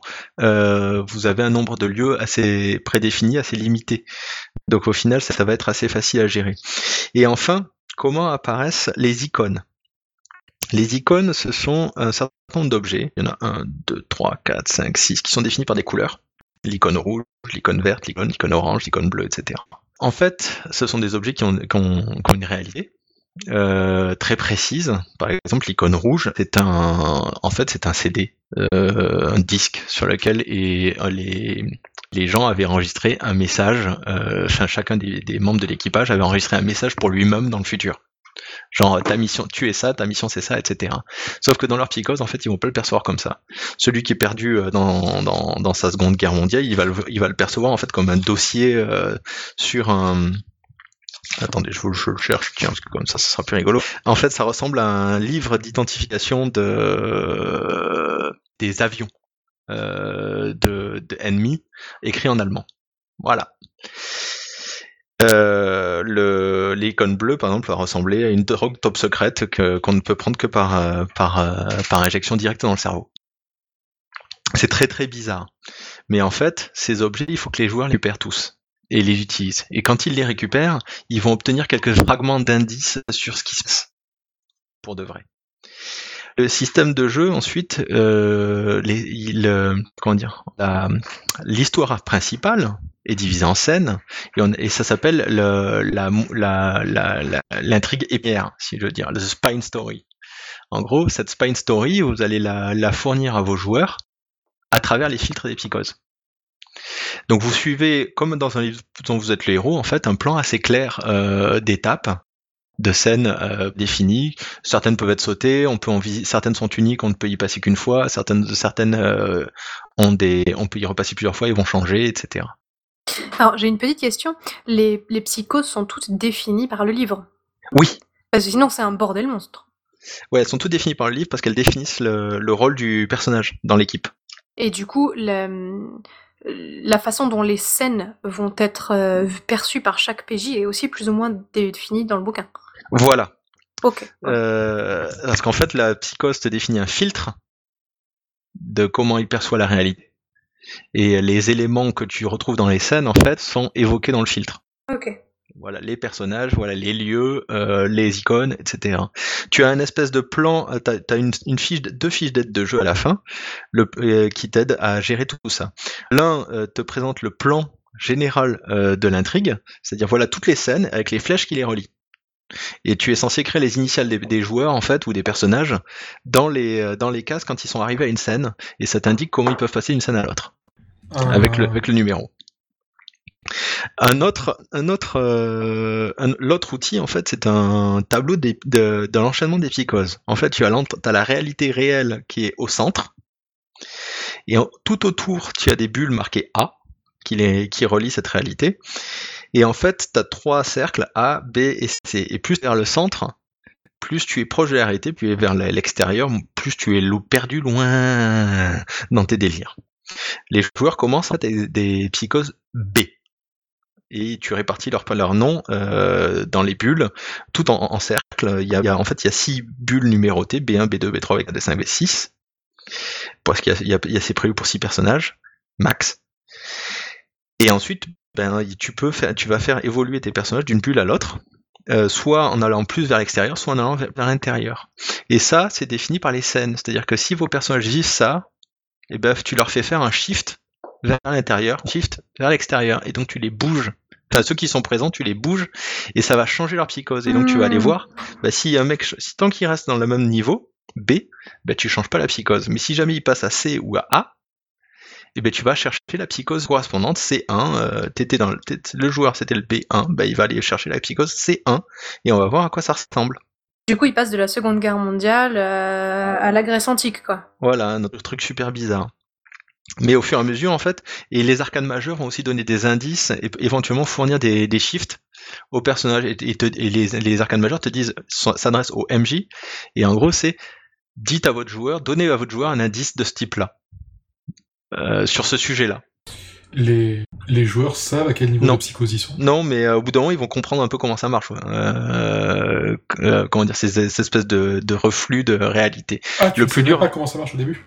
Ah non, on te l'explique pas. Ça, c'est réservé au MJ, tout ça. Oh, putain, D'accord. Il faut que tu comprennes, en fait, petit à petit, avec les indices que le MJ va te donner, les, euh, les icônes que tu vas récupérer et euh, les, le fait que les personnages vont te parler, euh, mais ta perception va pas être la bonne, mais ce qu'ils te disent ne change pas. Enfin, tu vas, euh, les, la tenue des phrases, le sujet va changer, mais le fond de ce que te raconte le personnage va être le même. Genre, on va on va t'expliquer au pilote de Seconde Guerre mondiale qu'il a une mission, qu'il doit accomplir des choses. Par contre, il va tout percevoir à travers son fil de la Seconde Guerre mondiale. C'est-à-dire que la- les, les choses qu'il doit faire, en fait, euh, c'est lutter contre l'envahisseur allemand, etc. Mais ça a toujours du sens par rapport à ta Spine Story. C'est là où l'exercice est super difficile pour le MJ qui est sur une corde raide, en fait. C'est-à-dire qu'il faut qu'il arrive à passer les informations tout en les faisant, euh, les- en les filtrant, sachant que, que tu peux avoir deux PJ ensemble dans la même scène. Mais c'est ça. pas la même chose. J'allais te demander comment tu joues les interactions, comment tu te démerdes avec les interactions entre les joueurs, quoi. Bah alors entre les joueurs, bah, les joueurs, il va falloir qu'ils jouent le jeu en comprenant bien que ben euh, ils sont un peu, euh, ils sont psychotiques, ça ils le savent hein, de toute façon. Donc euh, il va falloir qu'ils jouent le jeu. C'est-à-dire que quand le joueur euh, parle sur son trip Seconde Guerre mondiale, il faut que l'autre joueur récupère son, récupère l'info, transcrive l'information en faisant, en faisant semblant de la comprendre d'un point de vue personnage de Donjons et Dragons. Il y a ça dans, la, dans les psychoses. Donc c'est extrêmement, c'est vraiment difficile, mais je pense que ça peut, si c'est bien fait, ça peut vraiment être une belle récompense à l'arrivée. Euh, en termes de scénario, c'est un truc de dingue, quoi. Euh, Ça a l'air d'être un sacré challenge. voilà, c'est c'est- c'est conçu pour être joué en quatre grosses séances. Euh, ils te disent clairement que tu peux pas le finir en une fois. Euh, T'es très accompagné, c'est-à-dire que vraiment les scènes sont extrêmement découpées, elles sont, elles font une page à cinq chacune. Euh, éventuellement deux, euh, et ils te disent voilà, une fois qu'ils ont fait ça, allez à telle scène, allez à telle scène. Donc vraiment, c'est, euh, été fortement guidé parce que pour éviter que ça parte en latte, quoi. Bah tu m'étonnes, ça, ça doit être tellement. Alors si vous trouviez que Psychosis Ship Fools, euh, la, nef, la, nef, la nef des fous, anecdotiquement, Ship of Fools, c'est une anecdote, c'est une petite, euh, comment dire, euh, comment on dit, euh, quand, une parabole, voilà. C'est une petite parabole en fait sur la, la gestion politique. En gros, l'histoire de Ship of Fools, euh, de la nef des fous, c'est un bateau euh, dont le capitaine pète un plomb et décide de l'envoyer vers le pôle Nord. Sauf que personne n'est équipé pour ça puisqu'il chassait plutôt dans les Caraïbes. Et en gros, tout le monde dit euh, merde, on va tous crever. euh, il commence à faire de plus en plus froid. On va...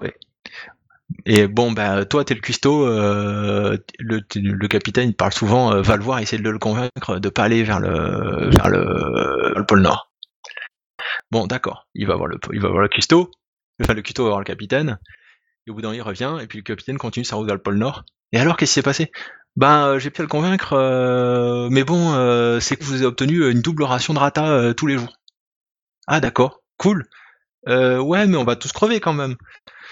Ah ouais, c'est vrai. Euh, bon, ben euh, toi, euh, t'es le chef des voiles, va le voir, t'arriveras peut-être à le convaincre. Il va le voir. Ah ben j'ai pas réussi à le convaincre, mais j'ai obtenu que on ait plus de, fils pour réparer les voiles. Et en fait, le bateau finit par crever parce que ils, font passer tous leur désir personnel avant le désir, le, truc principal qui la survie. Voilà. Bref, c'est une jolie parabole euh, que d'ailleurs un certain terroriste avait, euh, Yona Bomber avait euh, rédigé à sa manière bien personnelle que vous pouvez trouver sur internet. Enfin bon. C'est pas de lui, hein, c'est juste qu'il a, il a fait une, une, une version à lui, assez vulgaire. Alors, Ship of Fools, c'est la version pour enfants. Après, il y a la version pour adultes. Oh. Psychosis Solitary Confinement, donc écrit par Lisa Smedman. Euh, là aussi, c'est gros spoiler. Si tu veux jouer, n'écoute pas, ferme tes oreilles, éteins le MP3. En fait, les personnages sont des singes euh, dans un laboratoire sur lesquels on a fait des expériences pour les rendre intelligents. L'objectif des personnages oh. sera de comprendre ça parce que en fait ben les expériences sont pas parfaites et que donc euh, ils ont une perception très personnelle de leur réalité.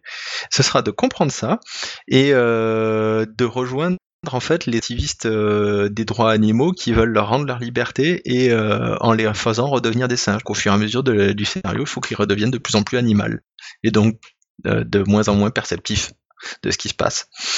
Parce que l'expérience va recevoir un terme et qu'on va faire piquer tous les animaux et donc c'est vachement plus chaud parce que euh, les psychoses, il faut que les joueurs comprennent qu'en fait ils sont pas humains, qu'ils sont des singes et qu'il va falloir qu'ils, euh, qu'ils en plus euh, fassent petit à petit un trait sur leur euh, sur leur leur intellect au fur et à mesure de la partie pour euh, retourner à jungle.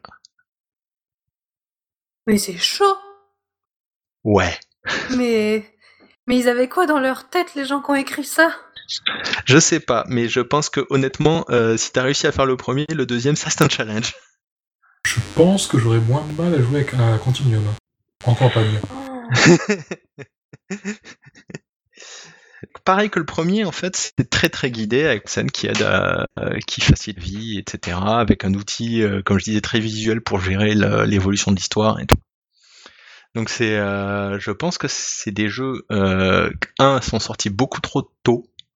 Je veux dire, sortis euh, Mmh. milieu des années 90. Euh, Et personne pour jouer à ça. mais quand tu imagines les shitstorms que tu peux avoir dès que tu prononces le mot narratif, euh, t'imagines le fait de sortir un truc pareil à l'époque. quoi. Et je pense que personne, euh, personne n'a compris le truc quand c'était sorti. Et Mais que c'est euh, enfin, est-ce que c'est jouable? Est-ce que tu connais des gens qui y ont joué? Non, mais moi j'aimerais bien tester à l'occasion. Donc euh, voilà. Et donc de manière anecdotique, récemment est sorti un jeu qui s'appelle À Las Vegas. Et c'était assez rigolo parce que à Las Vegas parle de personnages, euh, là aussi grosse fleur, machin, etc. À Las Vegas parle de, c'est, c'est Very Bad Trip, c'est des personnages euh, qui se réveillent euh, dans, enfin, du côté de Las Vegas, qui n'ont pas de souvenir de pourquoi ils sont là et ce qu'ils doivent faire, et qui doivent l'apprendre petit à petit, avec euh, un système de scène et, euh, et un, jeu, un système de jeu tiré du tarot. Ah ouais. Et ce qui est marrant, c'est que euh, je suis à la lecture des deux, je suis pas sûr que euh, l'auteur de Las Vegas connaisse Psychosis en fait. C'est juste que les similitudes sont marrantes. Euh, genre euh, un exemple de j'ai été confronté au même problème, j'ai sorti la même solution. Je pense que c'est ça. À Las Vegas, c'est pas le truc qui avait 5 ou 6 ans de retard? Ouais, voilà. complètement. Et que l'auteur a fini par balancer en mode c'est bon, j'en ai marre, j'arrête j'ai failli euh, à un moment donné j'ai failli vous demander mon remboursement et puis je suis resté euh, à bord parce que ça me permettait d'envoyer régulièrement un message sur le Kickstarter disant en fait j'aimerais bien l'avoir. Tu sais au bout d'un moment tu as fait l'impasse sur tes 30 balles quoi mais le, à l'arrivée à Las Vegas, c'est très bon. C'est juste qu'il y a un petit terrain, c'est qu'il manque euh, un point de règle assez important pour gérer les, le système de jeu. Il manque pas les seuils de les valeurs des cartes. Il manque les valeurs des cartes dans le jeu. C'était assez drôle de, de, de, remonter la remarque. Mais bon, ça n'empêche pas de faire le jeu. Euh, et à Las Vegas est, euh, est plutôt un bon jeu quand, euh, quand, on, quand on y regarde de près. Par contre, comparativement à Psychosis, en fait, à Las Vegas, euh, c'est comparé à Las Vegas et, Psychosis, c'est comparé euh, Very Bad Trip à Requiem for Him. Ouais. C'est complètement autre chose. Ou Inception. C'est, on comprend pas bien, c'est très compliqué et, euh, et, mais vachement balèze et vachement bien si on y arrive. Après, en termes de contrat social, ça nécessite quand même euh, de poser tout un paquet de choses sur la table avant de commencer, quoi. Ouais. Ouais, ouais, ouais. Donc faut que tu dises clairement, bah, je vous préviens, vous savez pas à quoi vous jouez. Enfin, tu sais, c'est en termes de sécurité et tout, il y a, y a, beaucoup beaucoup de travail à faire. Ah bah je, je sais que je n'y jouerai jamais puisque j'aime bien savoir ce à quoi je joue. Il y a une petite il y a, le... il y a une présentation du jeu euh, destinée aux joueurs qui présente le système de jeu, euh, les... le pitch, les... Les... les le pourquoi du comment, etc. Tout en gardant tout le secret sur comment ça va tourner. Après, enfin, ça dépend Enfin, il y a vraiment deux écoles, quoi. Il y a les gens qui aiment se faire trimballer et ceux qui, qui supportent pas. Donc ça, c'est vraiment euh, selon chacun, quoi. Voilà. Mais je pense qu'une fois que tu as expliqué le pitch, vous jouez des, euh, des gens qui euh, savent pas très bien à quelle réalité se rattacher et il va falloir comprendre pourquoi vous êtes là et qu'est-ce que vous devez faire. Oui, c'est vrai. en te présentant un peu, un peu le délire de, de, départ, je pense que tu peux accrocher plus facilement des gens. Enfin, j'aimerais bien, j'aimerais bien tester au moins le premier, le deuxième me paraît très chaud à faire jouer, quoi. Eh ben, et ouais, d'où tu trouves des trucs comme ça, Loris Tu trouves toujours des jeux. Oui, surtout que ça doit être introuvable maintenant, j'imagine. C'est disponible sur DriveThru. Oh, oh Comme euh, toute la, tout, tout Caméléon éclectique, euh, Millennium Sand, tout, tout est dispo. Voilà. Euh, c'est même pas très cher. Hein. c'est des, de petits PDF A5. De, ça fait combien de pages? C'est pas très gras. Hein je vous dis ça tout de suite. J'ai fait un petit classeur où il y a les deux en fait. Euh, 170 pages pièce. Mais c'est du A5, hein, euh, écrit assez gros et assez aéré. Hein. Ouais, bah après c'est toujours le même problème sur DriveThru, c'est qu'il y a tellement de choses qu'il faut savoir que c'est là, quoi. Ouais, voilà, c'est. Euh, un jour, je vous parlerai d'Homicide Transient, le jeu où tu joues des clochards euh, qui veulent tuer des gens. Bon, ça existe. J'ai hâte. Il y a même un supplément. non, mais c'était une parodie de Donjons et Dragons en fait. Ah, mais ça me dit quelque chose. Oui, bah, dans Donjons et Dragons, tu joues des clochards qui, globalement, se déplacent d'un endroit à un autre pour tuer ce qui, pour tuer ce croisent. Ouais, ouais, ouais. Les clochards avec le PIB d'un pays sûr. Quand même. Oui, oui, oui, ça c'est vrai. ben voilà, euh, ma chronique de, de Psychosis. Très bien, et eh ben encore un sacré ovni dans tous les sens du terme. Et c'est donc la fin de la partie spoiler. Vous pouvez rebrancher votre MP3 si vous le souhaitez pour nous entendre vous dire au revoir. Eh bien, nous touchons à la fin de notre émission, ma foi fort riche. Je pensais que ce serait court et en fait pas du tout. Ça n'est jamais. Comme d'habitude, chaque fois on se dit qu'on va passer sous l'heure et demie. Euh, donc pour finir rapidement, comme euh, le veut la tradition, je vais vous demander vos lectures du moment. À quoi est-ce que vous, qu'est-ce que vous lisez comme jeu? À quoi est-ce que vous jouez? Rien du tout. Rien comme du je tout. Ouais, comme je joue beaucoup en ce moment, bah je ne lis pas grand-chose. Enfin, si des bouquins, des BD comme d'habitude. Si je lis quelque chose euh, rapport au release, c'est comme je disais les retours sur le les playtests de de la version bêta d'Eclipse mais aussi celle de Pathfinder qui sort sur les deux. Hmm. Et que je et que je vois gentiment couler de euh, énormes énorme D&D qui peut faire concurrence à DD5 à un donjon et dragon parmi d'autres. Ce qui me rend quelque part assez triste. Très bien. Et toi, Laurie? Mais non. Ah, Pardon, t'avais pas fini. À part ça, à part ça, non, je ne fais, je, je ne fais que jouer. Eh ben, c'est déjà beaucoup. Ah, moi, c'est l'inverse. Et euh, j'essaie de rassembler, d'organiser une table pour septembre, mais c'est un peu quoi, un- comment dire, c'est toujours compliqué. euh, je me bats contre mes mon organisation, donc c'est toujours le, le souci. Mais bon, je prévois quand même quelque chose pour septembre. J'ai lancé un doodle. Euh, au niveau des lectures, en fait, euh, là, j'ai mis la main sur Sigmata, euh, qu'on a, déjà dû évoquer plusieurs fois, je pense, euh, écrit par le manga qui a fait Cryptomancer, euh, une, une Amérique dystopique qui est devenue fasciste et on joue des résistants et qui, n'a, qui ne cache vraiment, mais alors pas du tout, euh, même si c'est censé se passer dans les années 80, euh, son, on dire le fait qu'en fait euh, c'est juste l'actualité quoi. Euh, et on joue des espèces de supers euh, qui n'ont leur super pouvoir que si les résistants ont réussi à faire des relais radio de la radio standard hein, Oui, c'est un pour, petit peu des pour robots. je transmettre un signal. Voilà, pour- c'est un peu des robots pour transmettre un signal qui active leur voix. Et donc en fait, il y a le sacrifice de tous les résistants pour permettre euh, à quelques héros de, de réussir leur et de, prendre tout le spotlight pour eux. Donc c'est l'approche est super intéressante, l'écriture est vachement bien, euh, euh, mais j'en ferai moins une critique ou quelqu'un d'autre en fera sûrement une critique dans, dans Radio Rollist euh, après lecture. Puis il me semble que comme, Crypto, comme euh, ce jeu-là en profite pour te former un peu en technologie informatique. Cryptomancer t'expliquait comment fon- fonctionne la cryptographie, celui-là t'explique comment faire, comment fonctionnent les réseaux, les nœuds, les, routeurs, etc. Euh, ouais, et puis surtout euh, comment fonctionne euh, bah, une résistance en fait, au sens au sens organi- organisation, avec des cellules, etc. et des, boîtes mortes. Et comment ça communique et tout ça. C'est super intéressant. Plus, pour le coup, il y a un agenda politique dans ce dans ce jeu, quoi. Bon, tous les tout est politique, mais celui-là plus que les autres. Euh, L'autre jeu que je lis euh, en parallèle, c'est Chronica Feudalis, euh, euh, dont on a sûrement déjà parlé à un moment donné ou à un autre, euh, qui fait de la euh, comment dire. Euh, pour le coup, c'est un jeu pour jouer dans une Angleterre médiévale, en fait. Voilà. J'en suis au tout tout début, donc euh, je sais pas trop de quoi ça cause, mais ça a l'air sympa. Par rapport à Britannia. Obscura, mieux, moins bien, pas de, fan- pas de fantastique. Euh, bah, pour l'instant, j'en suis pas assez loin pour te, de pouvoir te dire mieux ou moins bien. Zut. Mais je te dirai ça, là, je te dirai ça plus tard. Voilà. J'ai lu genre les cinq premières pages, hein, oh là. Et c'est tout. Très bien. Ben moi aussi c'est un peu cher maigre en lecture en ce moment, en lecture rôliste.